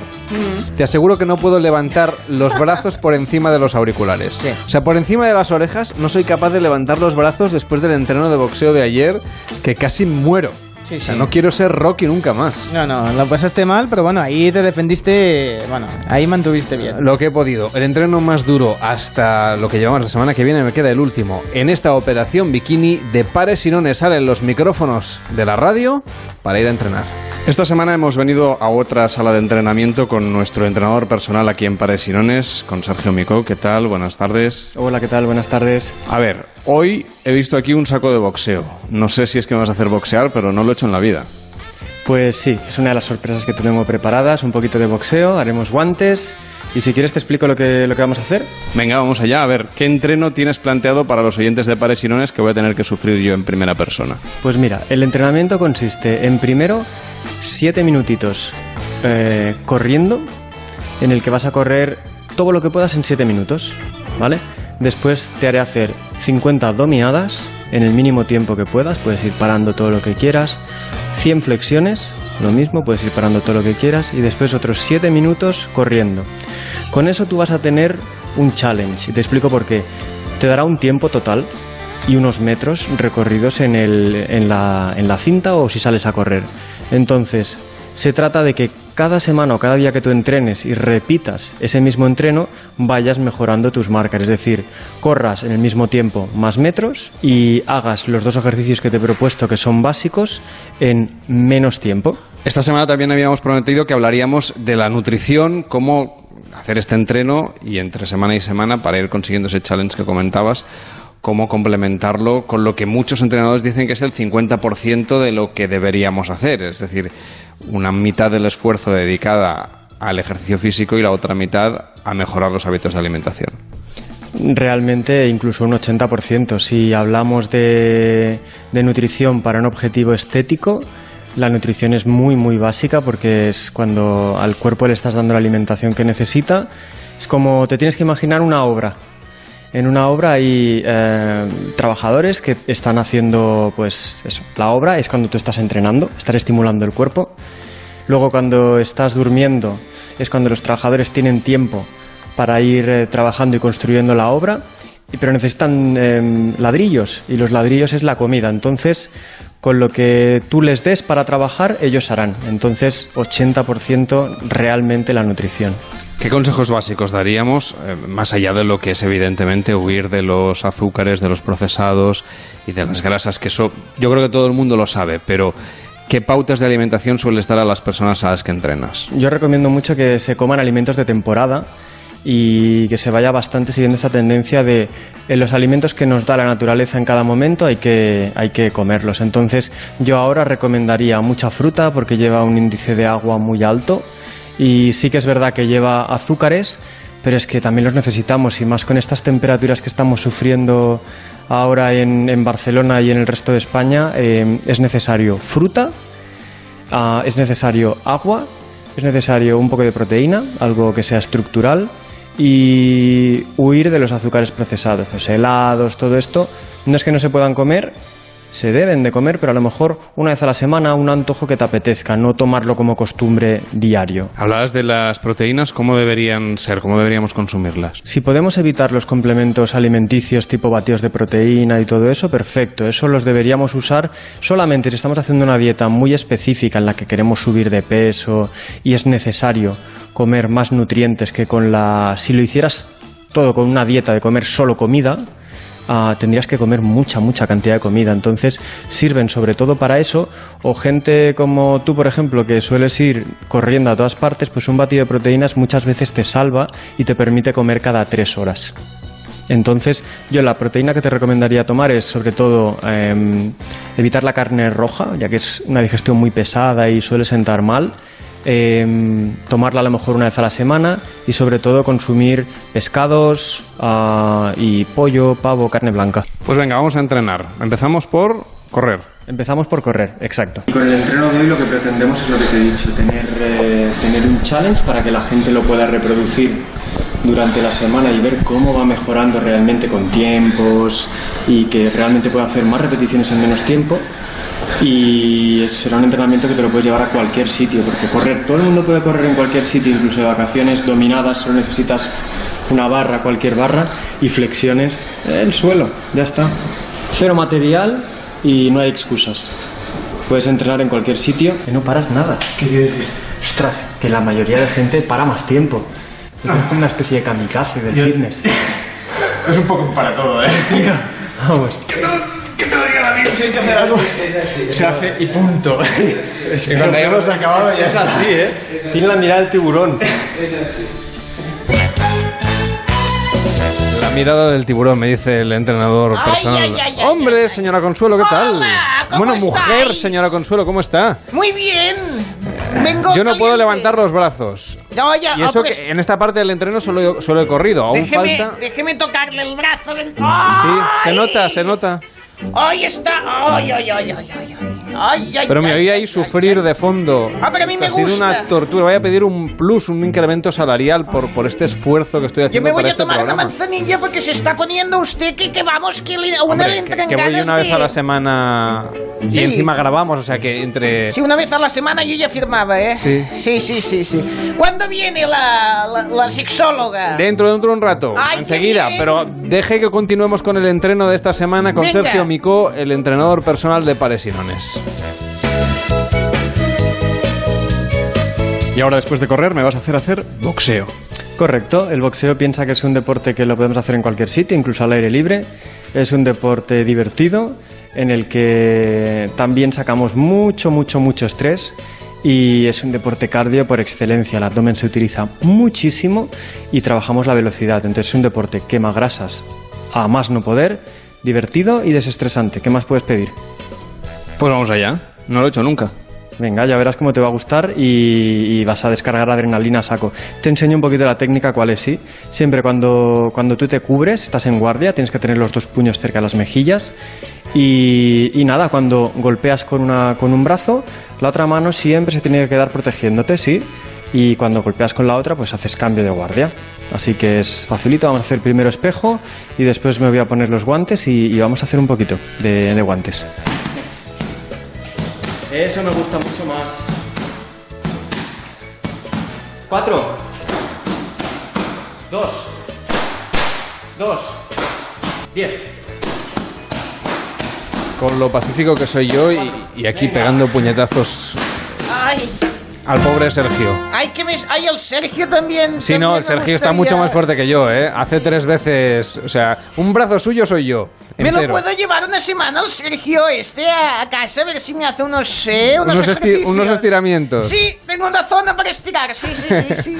Bueno, y aquí no acaba el entreno. Después del puñetazo me hizo volver a correr y ahí seguimos con el entreno de pares y nones. Bueno, no puedo casi hablar, pero ya hemos acabado el entreno de esta semana con Sergio Micó, nuestro entrenador de globalfitstyle.com, que cada semana me está poniendo a prueba. Esta semana haciendo boxeo, saltando, corriendo, haciendo dominadas, haciendo flexiones.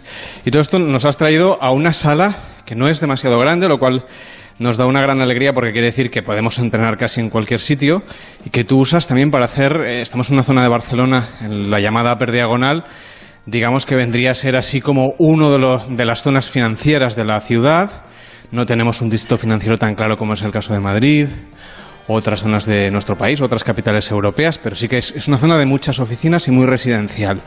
Eso quiere decir que la gente que opera en bolsa, que trabaja en el mundo de las finanzas, de los seguros, de las empresas, aprovecha la pausa para venir a darle puñetazos a, a un saco de boxeo. Bueno, aquí lo que realizamos es sesiones para gente trabajadora que viene de las empresas del distrito de, de aquí cerquita y para los residentes. En el caso del boxeo, por ejemplo, ¿por qué, por qué es bueno para la gente que tiene mucho estrés?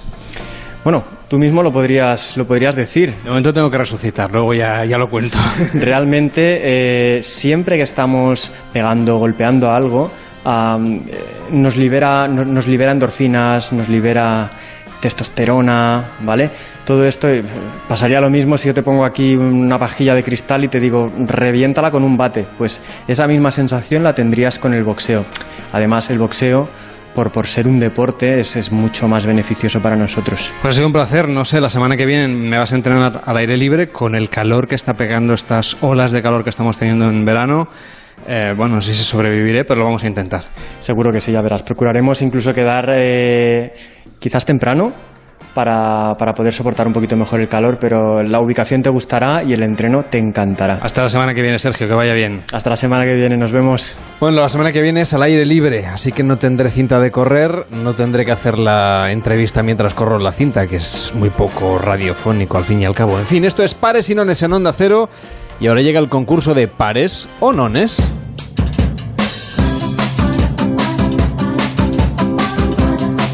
Llama al 93 343 54 50 y participa por tu comunidad autónoma o por la que tú quieras. O mándanos una nota de voz por WhatsApp al 676 760 908.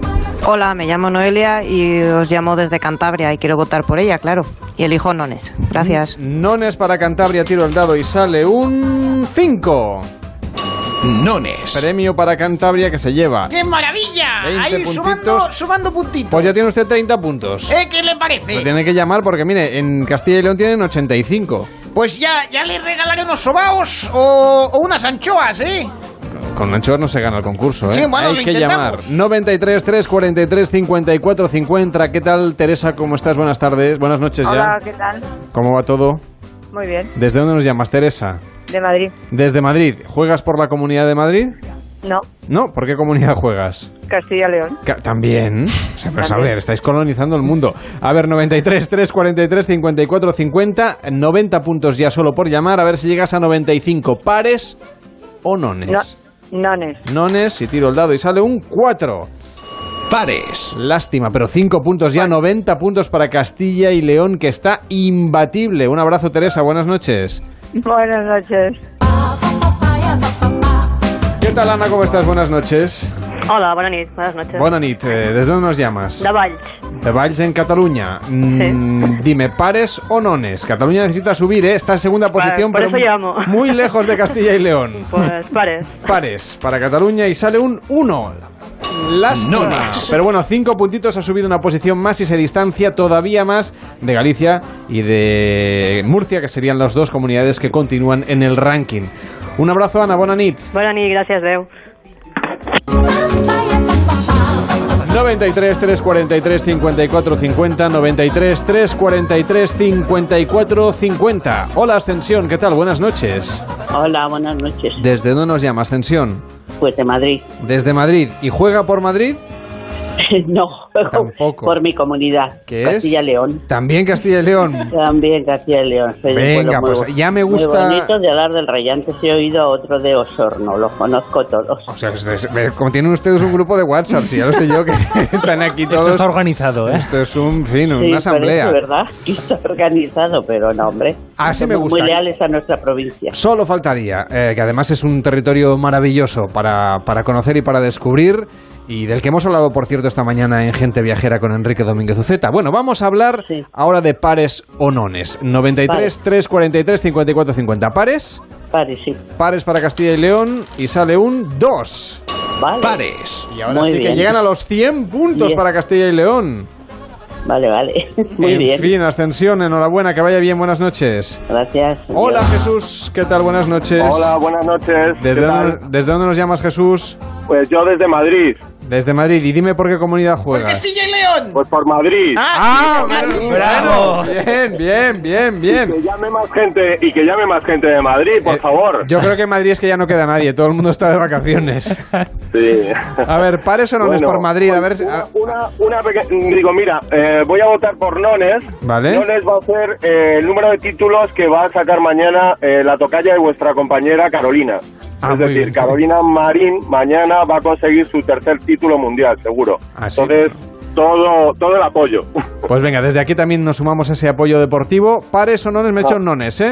Nones. Nones. Y sale un 5, o sea que Nones. Madrid llega ya ahora mismo a los 35 puntos. Empata Madrid con Galicia, Madrid y Galicia en tercera posición, Cataluña en segunda, Castilla y León imbatible con 100 puntos, en primera posición 93, 343, 54, 50. ¿Qué tal Paz? ¿Cómo estás? Buenas noches. Hola Paz, ¿desde dónde nos llamas? Desde Madrid. Desde Madrid. Pero quiero jugar por Castilla-La Mancha. Sí, sí. Ah, Castilla-La Mancha. Ah, Muy bueno. bien. Porque nos, le hace falta, ¿eh? Tiene solo 10 puntos Castilla-La Mancha. Bueno, pues pido no- eh, nones. Nones, pues vamos allá a ver si conseguimos 20 puntos. No le sale un 1. Nones. Enhorabuena, ya llega 20 puntos ahora mismo Castilla-La Mancha. Gracias Paz por llamarnos, un abrazo. ¿A qué zona de Castilla-La Mancha estamos llamando? No, yo estoy eh, llamando desde Madrid. Ah, ya me has dicho, sí, vale, Sí. perfecto. Pero tu, tu, tu origen, digamos, es Castilla-La Mancha. Sí, sí, de Guadalajara. De Guadalajara. Pues un abrazo a Guadalajara y a los que, siendo de Guadalajara, viven en Madrid o en cualquier otra parte de España. Hasta luego, buenas noches. Eh, buenas noches, adiós. ¿Qué tal, Antonio? ¿Cómo estás? Buenas noches. Hola, buenas noches. ¿Desde dónde nos llamas? Desde Cantabria. Cantabria. ¿Y juegas por Cantabria? Juego por Galicia. Ah, por Galicia. A ver, espera, que me, esté- me he ido de la C a la G. Eh, por Galicia, que está ahí, ahí rozando con Cataluña. ¿Pares o nones? Nones. Nones. Y sale un 6. Solo 5 puntos para, para Galicia. Pares. Pero es suficiente como para acercarse todavía más, a, en este caso, a Cataluña y para superar a Madrid, a Murcia y al País Vasco. Que vaya bien. Buenas noches.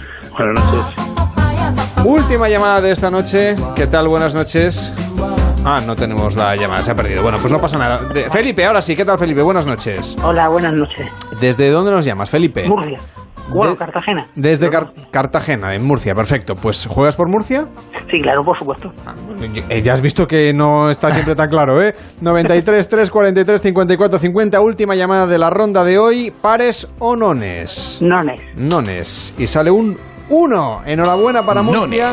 Tiene 10 puntos más, supera ya a Galicia, empata con Cataluña en la segunda posición. Por lo tanto, Castilla-La Mancha, Cataluña y Murcia empatadas. Luego vendría Galicia y por último el País Vasco. Pares y nones, el concurso de pares o nones.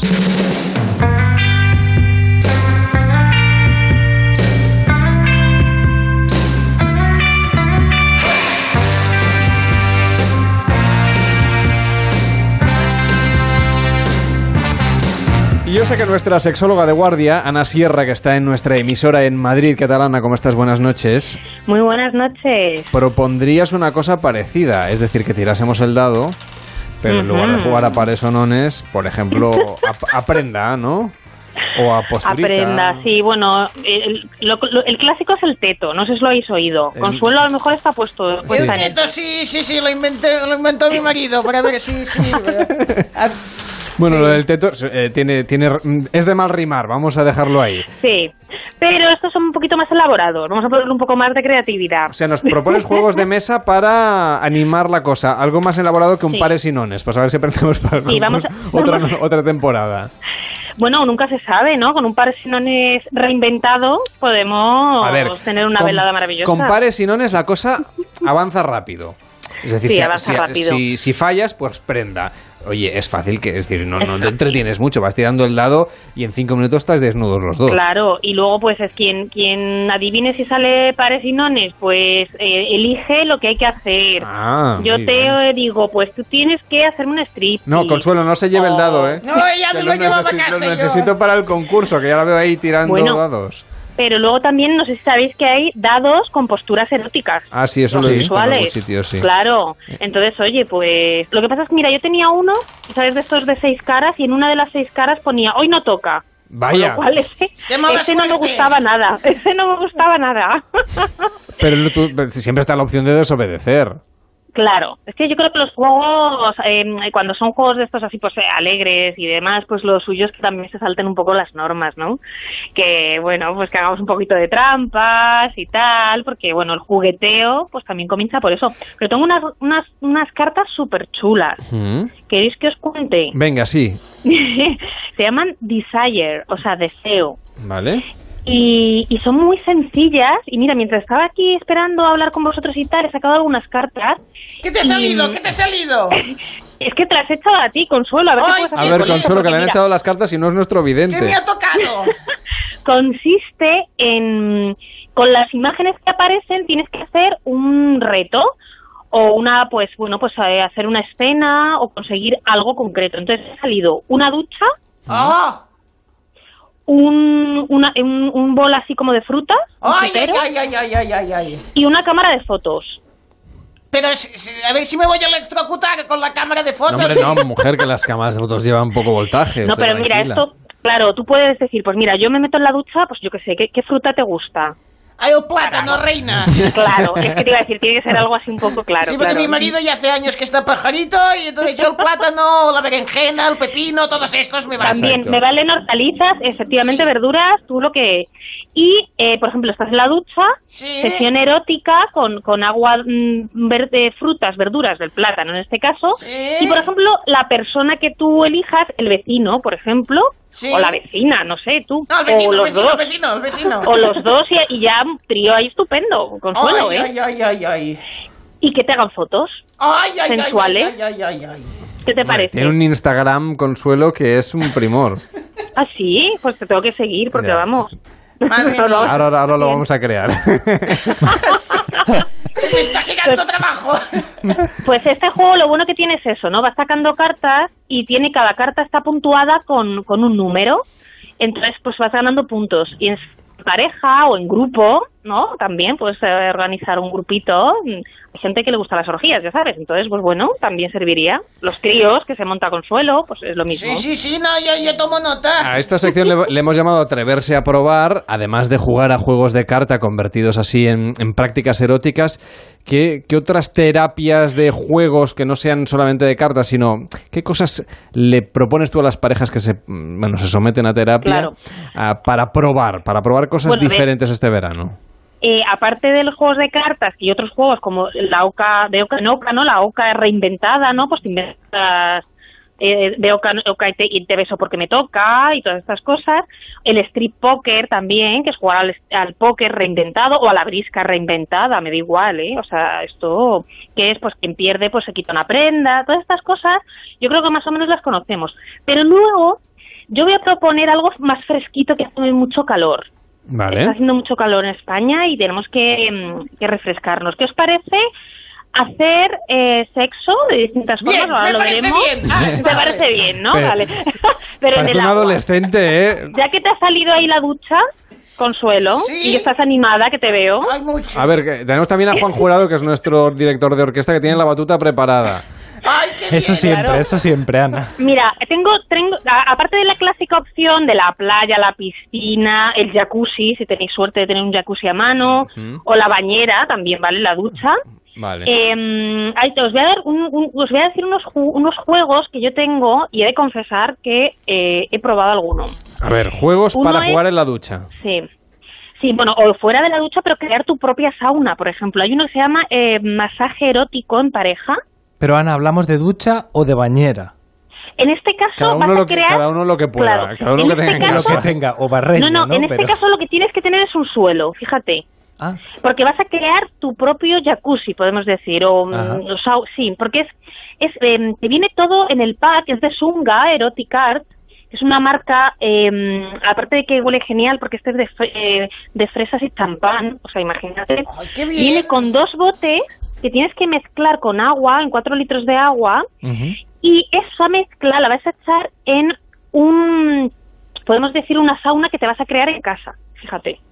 Es muy moderno, ¿eh? ¿Esto cómo es? Explícanoslo, suena muy Sí. bien. Mira, co- coges unas toallas, las pones como haciendo un cuadrilátero, ¿no? Sí. A, a los bordes, y luego te viene aquí una sabanita, que es una sabanita impermeable, y, em, y que la pones encima. Y entonces queda como, como un poquito de altura, ¿no? Las, las toallas hacen alrededor, las, to- las toallas enroscadas hacen que quede un cubilete, por así decirlo, cuadrado. Y ahí echas el, el- la mezcla que has hecho, que viene aquí, que es eh, muy resbaladiza. Es Ay, como lo de, sí, es como lo de la guerra del barro, pero no es barro, es, es una mezcla deliciosa y entonces te metes desnuda con la pareja Sí, o con la persona sí. que encuentres o Y con los el vecinos, vecino. claro, o el trío, el trío. ¿En qué barrio vives tú, Ana? ¿Qué pasa con tus vecinos? Vive en una finca muy... Con mucha, con mucha temperatura. En- casi Melrose Place parece aquello. Oye. Y si además, ¿qué te parece si jugamos al enredo también? Eso, Mira, que- eso que era me gusta. El, twister. El Si, twister. sale- si- si no te escurres demasiado con esto, puedes jugar luego No, al yo he venido a escurrirme que- hoy. Y- Pero, pero si sales del jacuzzi este que te digo, tienes que limpiarte primero y luego jugar al enredo, que, que resbala mucho, ¿eh? Bueno, mano derecha en el, en el En el rojo. rojo. Pezón izquierdo, sí. Pezón izquierdo. Oye, este me gustaba. El, eh, sí, la mano de izquierda tal es. Eso es muy divertido. Claro. Hay que, hay que tener flexibilidad, ¿eh? Sí, También bueno, digo. o no, es igual, que se caigan encima. Pero si tienes poca flexibilidad, puedes montártelo a solas, por ejemplo, con una esponja vibratoria. Ese me gusta. ¿Qué Una te parece? En la ducha vibre. Muy claro. bien. Y esto es una esponja, mira, la que yo conozco es súper sencillita, que es, em, es en forma de fresa. Sí. Y dentro viene una balita vibratoria que se puede mojar, por, por supuesto, porque te sirve para limpiarte el cuerpo también. O sea, para, O sea que no es una bala perdida, esta bala la, la puedes recuperar. No, espero que no la pierdas, porque seguro que te va a encantar tenerla cerca. Sí, sí, sí, sí. Y mientras te das la duchita refrescante, pues puedes pasarte la vibración por donde quieras. Y hay que lavar todas las zonas del cuerpo, ya sabes. Ay, voy a, A fondo. voy a a salir fondo. reluciente, pero una cosa maravillosa. Ay, qué bien. Eso también es- está muy bien. Y luego, pues, como decía, si no tienes mucha flexibilidad, ya sabes que dentro del agua flotamos. O por lo menos Bueno. no pesamos tanto, ¿no? Entonces está muy bien para hacer determinadas posturas. He de recordar que esto de hacerlo dentro del agua, del agua si no es tu piscina o no es algo privado, o no tienes playa privada... que pues, no es el eh, caso, Ana. ese, Yo creo claro, que se le- no so- habrá en, el, alguien que equi- nos en el escuche. equipo no hay nadie con playa, con playa privada. A ver, eh, nos, Lo queda, mismo alguien que nos escuche puede... puede nos decir que queda un sí, pero- minutito. Vamos a contar Vale. cómo recomendaciones para aquellos que lo quieran hacer en el agua. Tengan un jacuzzi, una playa privada. Primero recordar que una es- bañera que es a lo, público, con a lo lo canción de cual, Mecano. Claro, lo primero los riesgos es público. Si te pillan, te pueden poner una multa. Eso lo primero. Pero rapidísimamente nos pasamos a la parte más... pode- Podemos disimular para que no nos pillen, ¿no?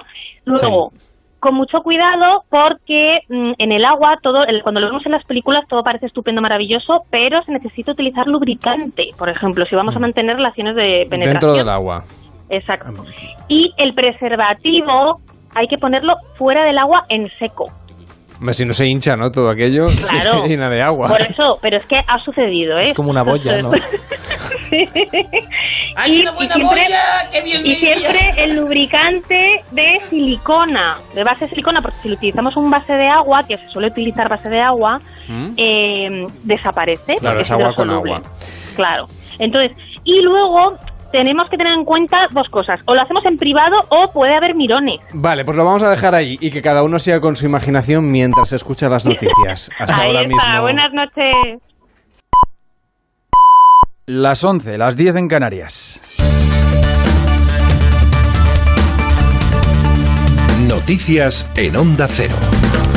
Buenas noches. La llegada de inmigrantes a las costas españolas en pateras no ha cesado en las últimas horas. 395 personas rescatadas este sábado de nueve pateras que navegaban por el mar de Alborán y el Estrecho, rumbo a las costas andaluzas. Además, otra patera con 11 personas a bordo, de, de las que seis son menores, ha sido interceptada su llegada a Estepona sobre las siete y media de esta mañana. La Guardia Civil ha detenido al piloto. Este 4 de agosto, además, hemos conocido que la Policía Nacional desarticulaba una organización delictiva dedicada al tráfico de migrantes y ha detenido a siete individuos que estarán implicados en el traslado a Francia de unas 300 personas llegadas en pateras a las costas de nuestro país. La operación ha servido también para localizar a ocho migrantes alojados en dos pisos de Guipúzcoa a la espera de cruzar hacia Francia. María Bullo, portavoz de la policía. En este operativo se ha localizado a ocho personas que se mantenían a la espera de este traslado hasta Francia. Se encontraban en dos pisos de Guipúzcoa hacinados.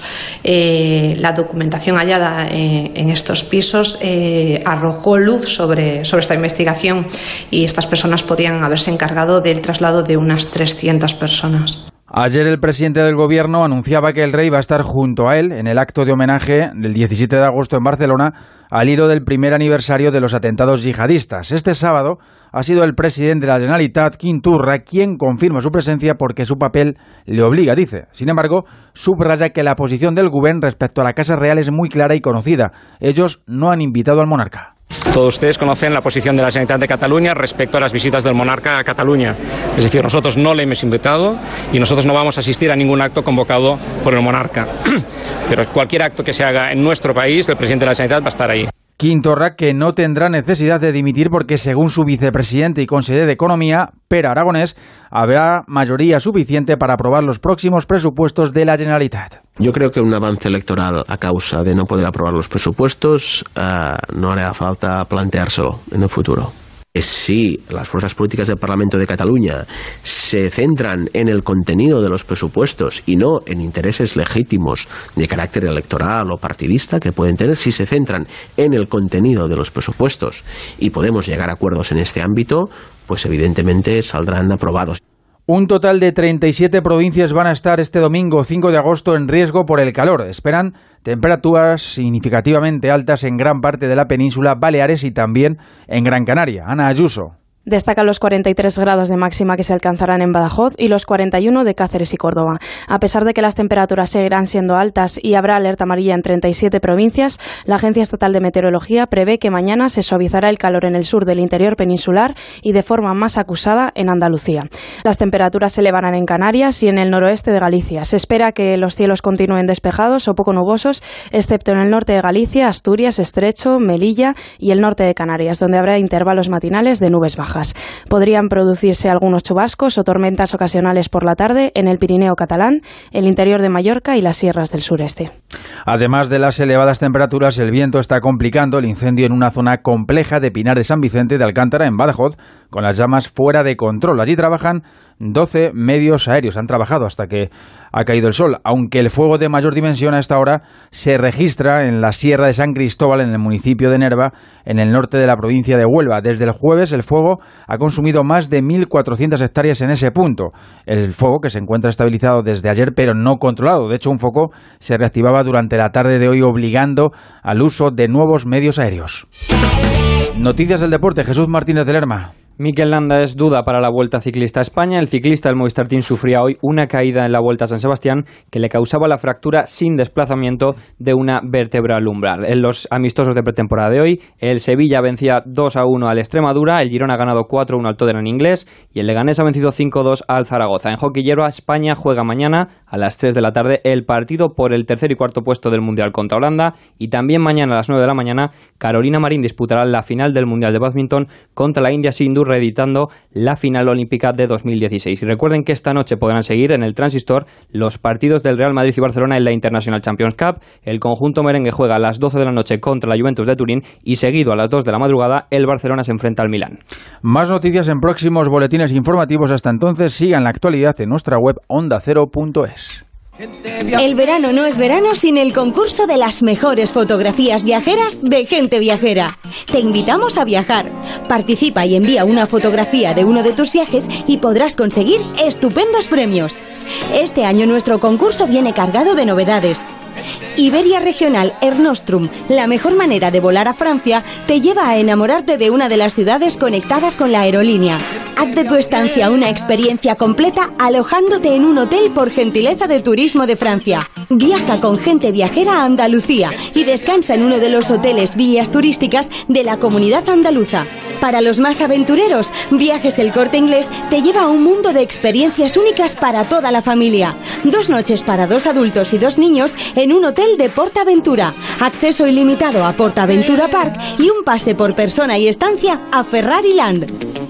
Es muy sencillo, solo tienes que hacernos llegar una foto de tus vacaciones junto con una breve descripción y tus datos personales a genteviajera@ondacero.es o Las Ramblas 8894, cuarta planta 08002, Barcelona. Suerte a toda la gente viajera.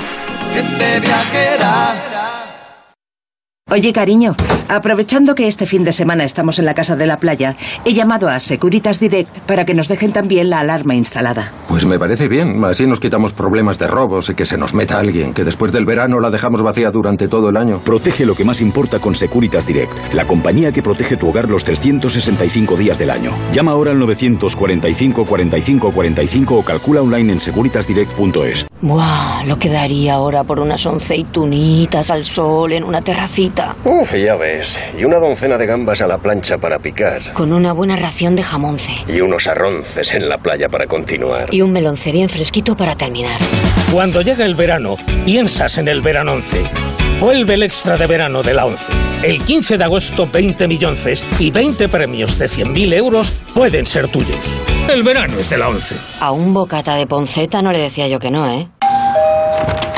Buenas, vengo de Securitas Direct a instalar la alarma. Gracias por venir tan rápido. Necesito instalarla hoy urgentemente. No se preocupe. ¿Ha sufrido algún robo? No, no. Es que nos vamos mañana de vacaciones y queremos dejarla puesta para irnos tranquilos. Protege lo que más importa con Securitas Direct, la compañía que responde en segundos. Llama ahora al 945 45 45 o calcula online en securitasdirect.es.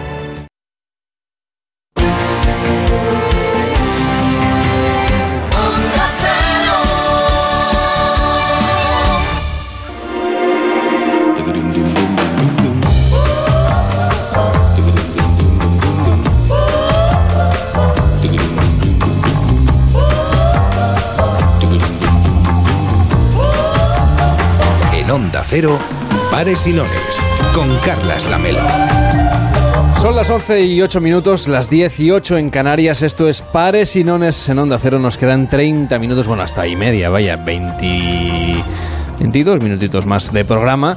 Para acabar esta edición de sábado, mañana volvemos, será a partir de las 8 a las 7 en Canarias y también la semana que viene con una edición express porque tenemos fútbol apasionante en Radio Estadio y el domingo ya programa convencional y aquí acabaremos la temporada y también el concurso de comunidades en el que puedes participar el resto de la semana en arroba pares y a través de Twitter. Eh, luego tiraremos el dado y en la redacción iremos asignando los puntos a las comunidades autónomas. De momento sigue ganando y parece que la cosa va a quedar así, a no ser que le deis la vuelta al marcador entre mañana y el próximo fin de semana, Castilla y León. ¿Cómo participar? Pues con una nota por WhatsApp al 676 760 908.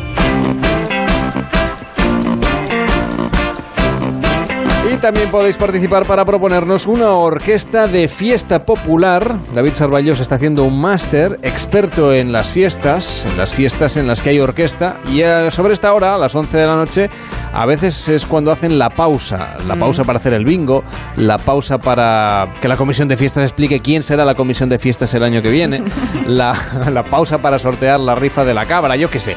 Lo que sea que ocurra en las fiestas de vuestro pueblo. Y vamos conociendo historias de orquestas, de orquestas de España y también, evidentemente, de la música que, bueno, que la gente más les pide, además de Paquito el Chocolatero, Mm. el Tiburón, la Bamba o vete tú a saber.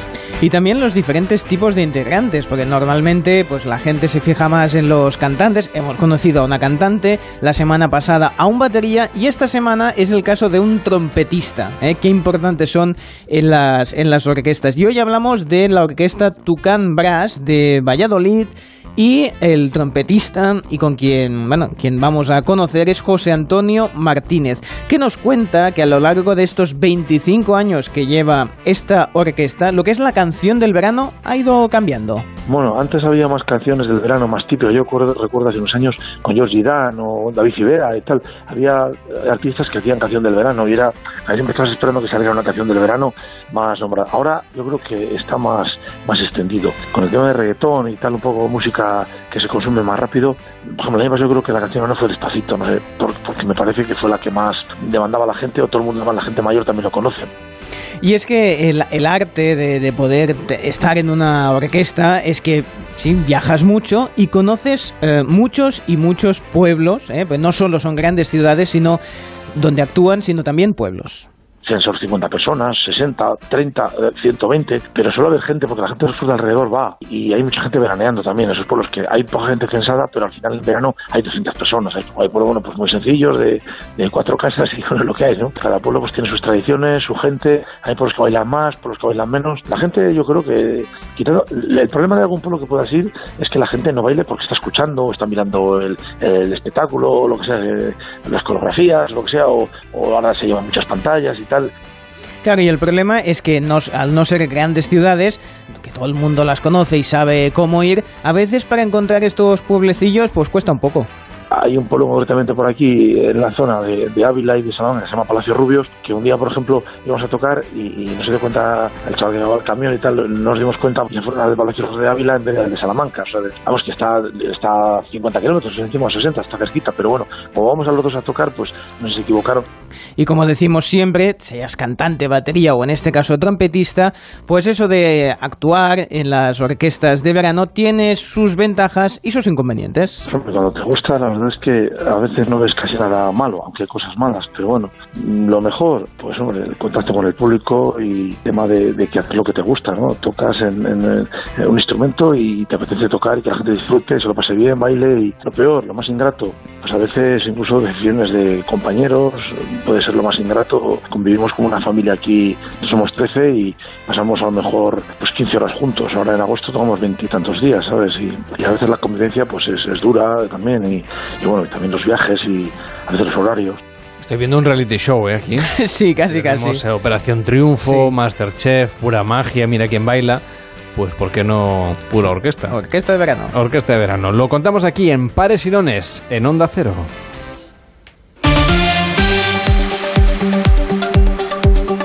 Y nos decían al final del boletín que los próximos con- mm, boletines informativos seguirán informados ustedes a través de Onda Cero. Se olvidaban del fake news, que es el informativo de Pares y Nones en Onda Cero. Hoy toca informativo en el que recordamos todo está basado en hechos reales, solo basado. Adelante con los titulares. Firman David Morales y David Sarballo. Roban 300 consoladores, 80 vaginas artificiales y más de 500 preservativos en una tienda de Almería. Esperemos que no usaran la técnica de las tiendas de ropa, eso de llevarse el género puesto. Imagínate la fiesta que vamos. Desodorante gratis para los viajeros del metro de Viena. La verdad es que no sabemos si la noticia es cierta o falsa, porque en el tema hay como gato o mofeta encerrada, ¿eh? Algo aquí nos huele mal.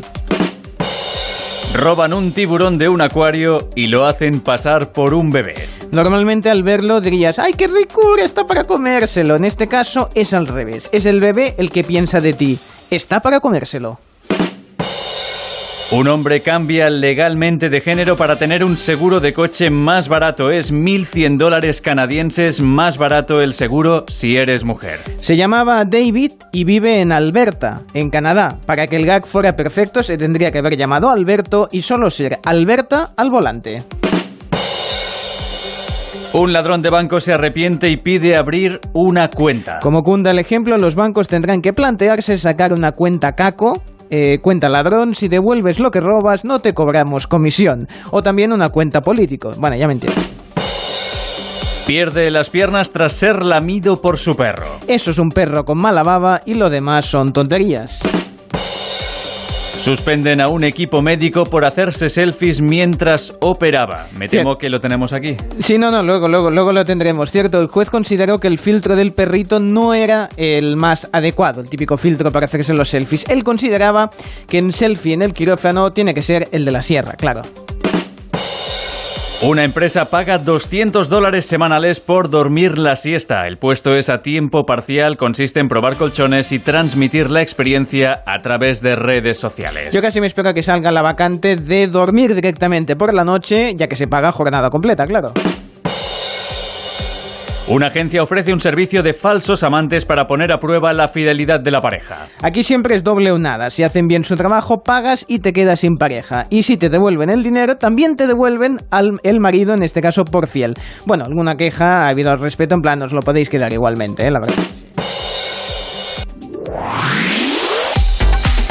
Estos son los titulares de las fake news. Sí. Son- Son noticias ciertas o Sí, sí, sí, basadas sí. en hechos reales. Miedo me da, no sé cuál vais a desarrollar, espero que no sea la del tiburón que hicieron pasar por un bebé. No, no, el tiburón no, pero teníamos previsto entrevistar a un experto en disfraces, pero el tío es tan bueno que llevamos toda la tarde buscándolo por la redacción y aún no lo hemos encontrado. Es un máquina, es muy profesional porque le hemos dicho que ya era la hora de la sección y ni así ha revelado su nueva identidad. Entonces, ¿qué noticia vamos a desarrollar ya que no tenemos a este señor a la de los vibradores? La policía ha abierto investigación para poder esclarecer el robo del pasado jueves en una parafarmacia erótica de Almería, de la que los ladrones se han llevado más de 600 productos valorados en 8.500 euros, según la denuncia que ha interpuesto en comisaría.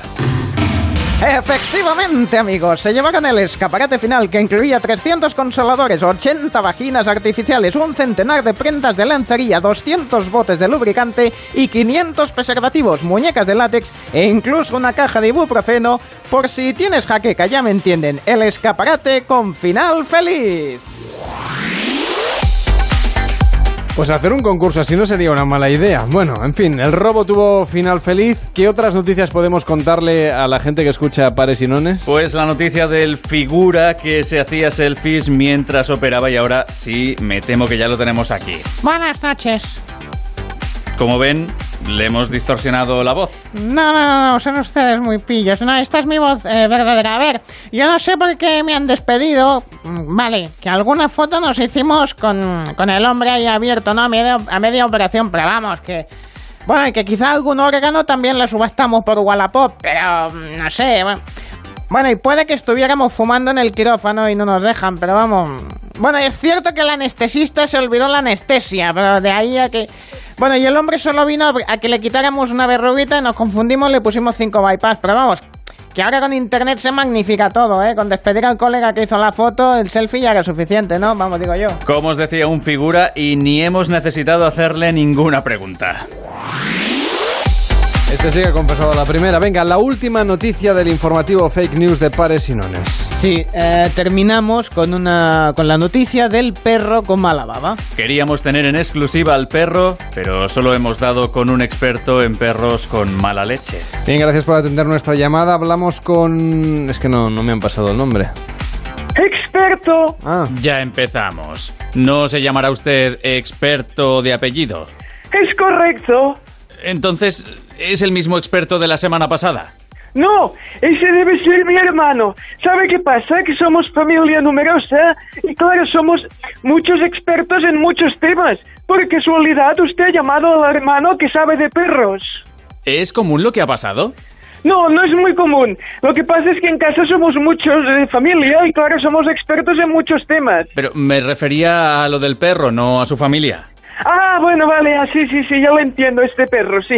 Bueno, a ver, al perro le llamaron Lucifer. ¿Sabe? Ya solo nacer ya le llamaron Lucifer. Esto, los que saben de PNL, porque yo tengo un hermano. La- lo imaginaba. Experto en PNL. Sí, ¿cómo lo sabe? Y el licor es afrodisíacos, por si quieren llamarlo un día y así ya, ¿eh? Ah, no creo. Bien, a lo que iba. No es bueno ponerle de un nombre negativo a un perro porque crea ansiedades innecesarias al pobre can. Y ya sabe lo que decía Obama. Yes, we can. Que quiere decir, sí, somos partidarios de llamar positivamente a los perros. Para ir al grano. Pues tengo un hermano experto en acné también, por si quieren llamarle. A lo que nos interesa, eh, que Ah. cómo detectar un perro que en su baba nos puede producir una amputación del brazo. Básicamente hay dos formas. La primera sería hablando con él y que él mismo te lo cuente. Lo que pasa es que es una técnica que aún no se ha desarrollado con éxito en ningún caso. Ujú, ujú. La otra sería traer un invitado a casa que no te caiga muy bien y que vaya probando y que vaya lamiendo un poquito, Bien, ¿no? creo que ya daríamos por terminada la entrevista. Muchísimas gracias. Oh, es que tienes tú hermoso. Hoy no les hago lo del pi, pi, pi, pi, ¿verdad? Vaya, con la familia de los expertos. Bueno, mejor que lo dejemos aquí. Gracias David Morales y David Sarvalló por estos servicios desinformativos, podríamos decir, de las fake news en pares y nones.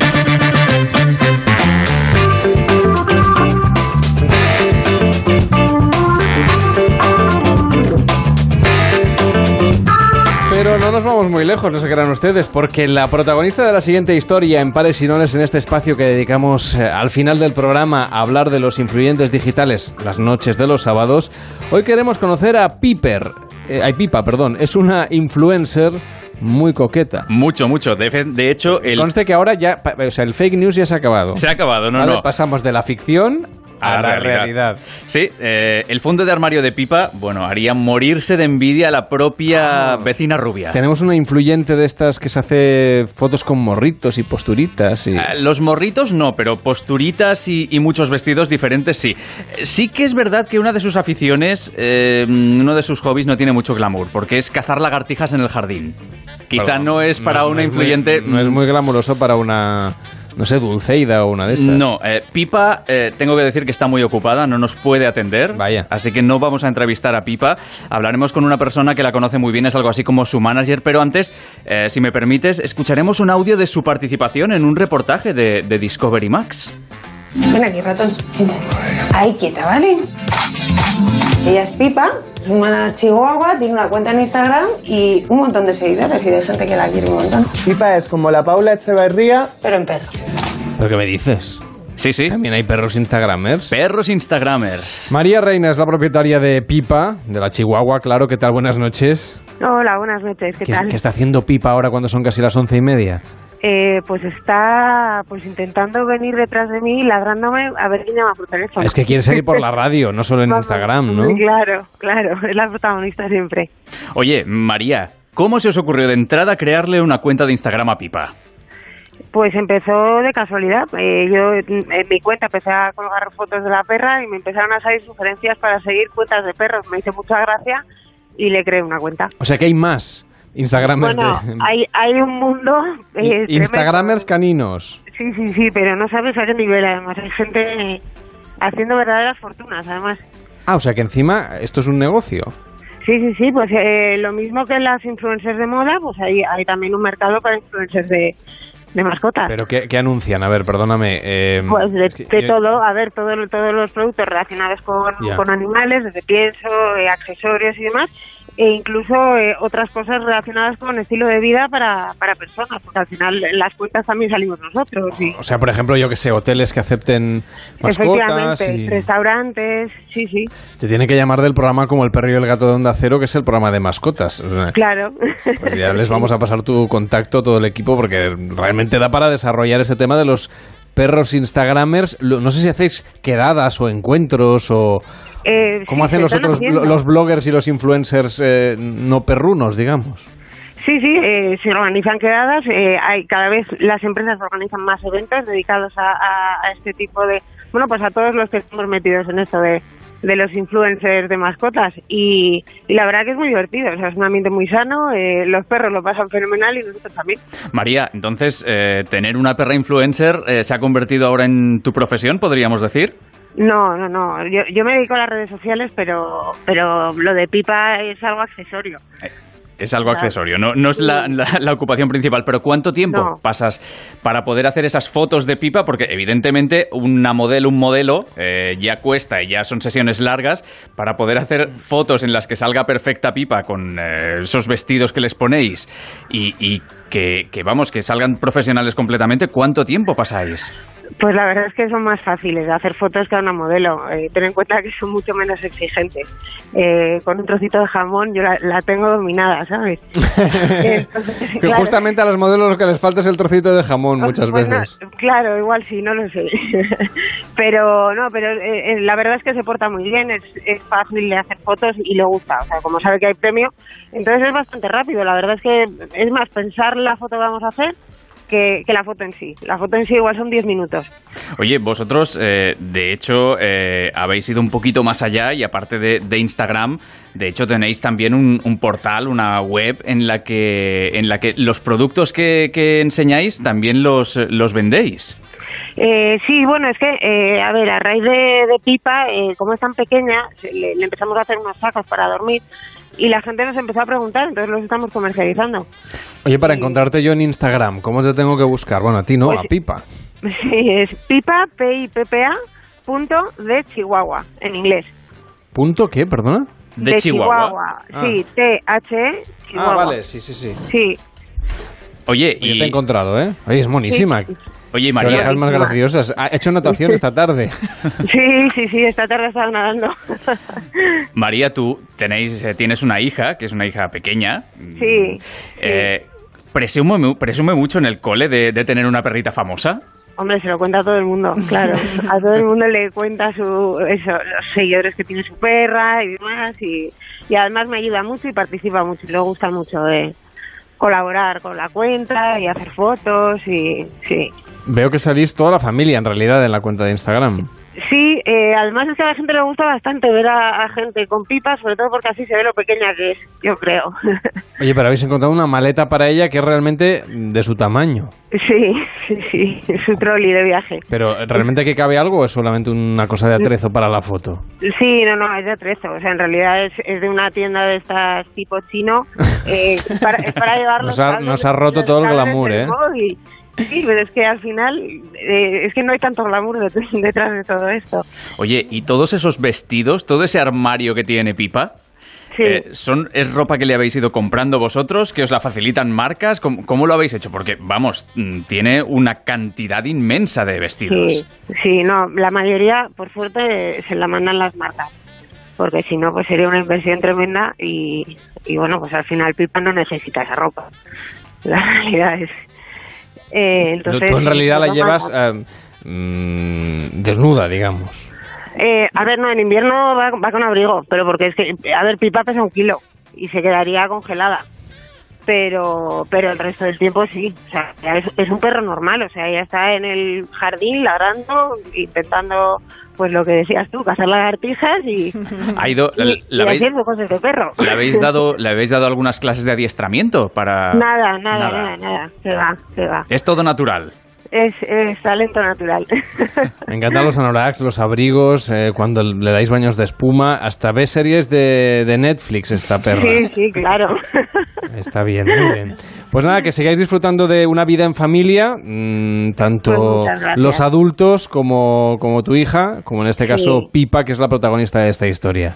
Sí, pues muchas gracias. Que vaya bien, buenas noches. Gracias, buenas noches. Una Hasta perra luego. Instagramer aquí en Pares y Nones en Onda Cero. Bueno, ya llegamos al final del programa. Creo que es momento de, de conectar con el estudio 1 de Onda Cero en Barcelona, donde están haciendo el estudio completamente nuevo. A partir de. Nosotros ya nos vamos, es decir, que ya, si Ah, quiere, bueno. ahora ya puede entrar aquí también y, y- y seguir picando. No, me, me parece bien, pero usted, usted que, que- que ha decidido, o sea, ¿se va a comprar otra radio? No, no, O, o con cambiamos los- la viga. Con los anuncios que hemos puesto ya, ya hemos ganado para pagarle la viga y las reformas. Bueno, entonces se, Es queda, una casa se queda con esta radio. Sí, hombre, claro, me quedo con Onda Cero a muerte, vamos. Pues eh, mi hermano gemelo se va, se va a cabrear, ¿eh? Se lo digo yo, porque él quería que cambiasen de, de radio y yo quería reformar esta, o sea que gano ha ganado yo, usted, ha ganado usted yo. el, el challenge. El challenge, Yo toma lo, ya. yo lo que creo que ahora tiene que empezar a mm, también meter en unos planos un eh, pequeño loft para que Carlas se pueda quedar los fines de semana aquí en la radio No, y a no, dormir yo me voy también. a casa, yo me voy a casa. Ya mañana vuelvo. Por la mañana vuelvo a tener programa, ¿eh? Pero en la cocina le he instalado la isla que me había pedido, porque toda la casa tienen que tener su isla, pues aquí una radio también, una isla en la cocina preciosa. Pero Es la isla bonita, le ahora tenemos cocina en la radio. bueno, bueno, la piscina les ha quedado estupenda, pero, pero ¿qué ha pasado esta semana que se ha vaciado completamente? Bueno, porque el calor que hace, el calor, pero yo le he hecho una cocina, vamos, que es preciosa. Aquí van a hacer radio, van a hacer unos bocadillos, una cosa preciosa. ya se lo digo yo. Bueno, pues nada, le dejamos trabajar mm, y vamos a dejar trabajar Pero también. ma- al- mañana vuelven, ¿no? Mañana volvemos. Sí, pares y no es a partir de las 8 o las 7 en Canarias con más historias aquí en Onda Cero. Ahora llega el transistor, toda la actualidad deportiva a Onda Cero. Volvemos mañana. Que vaya muy bien, hasta luego.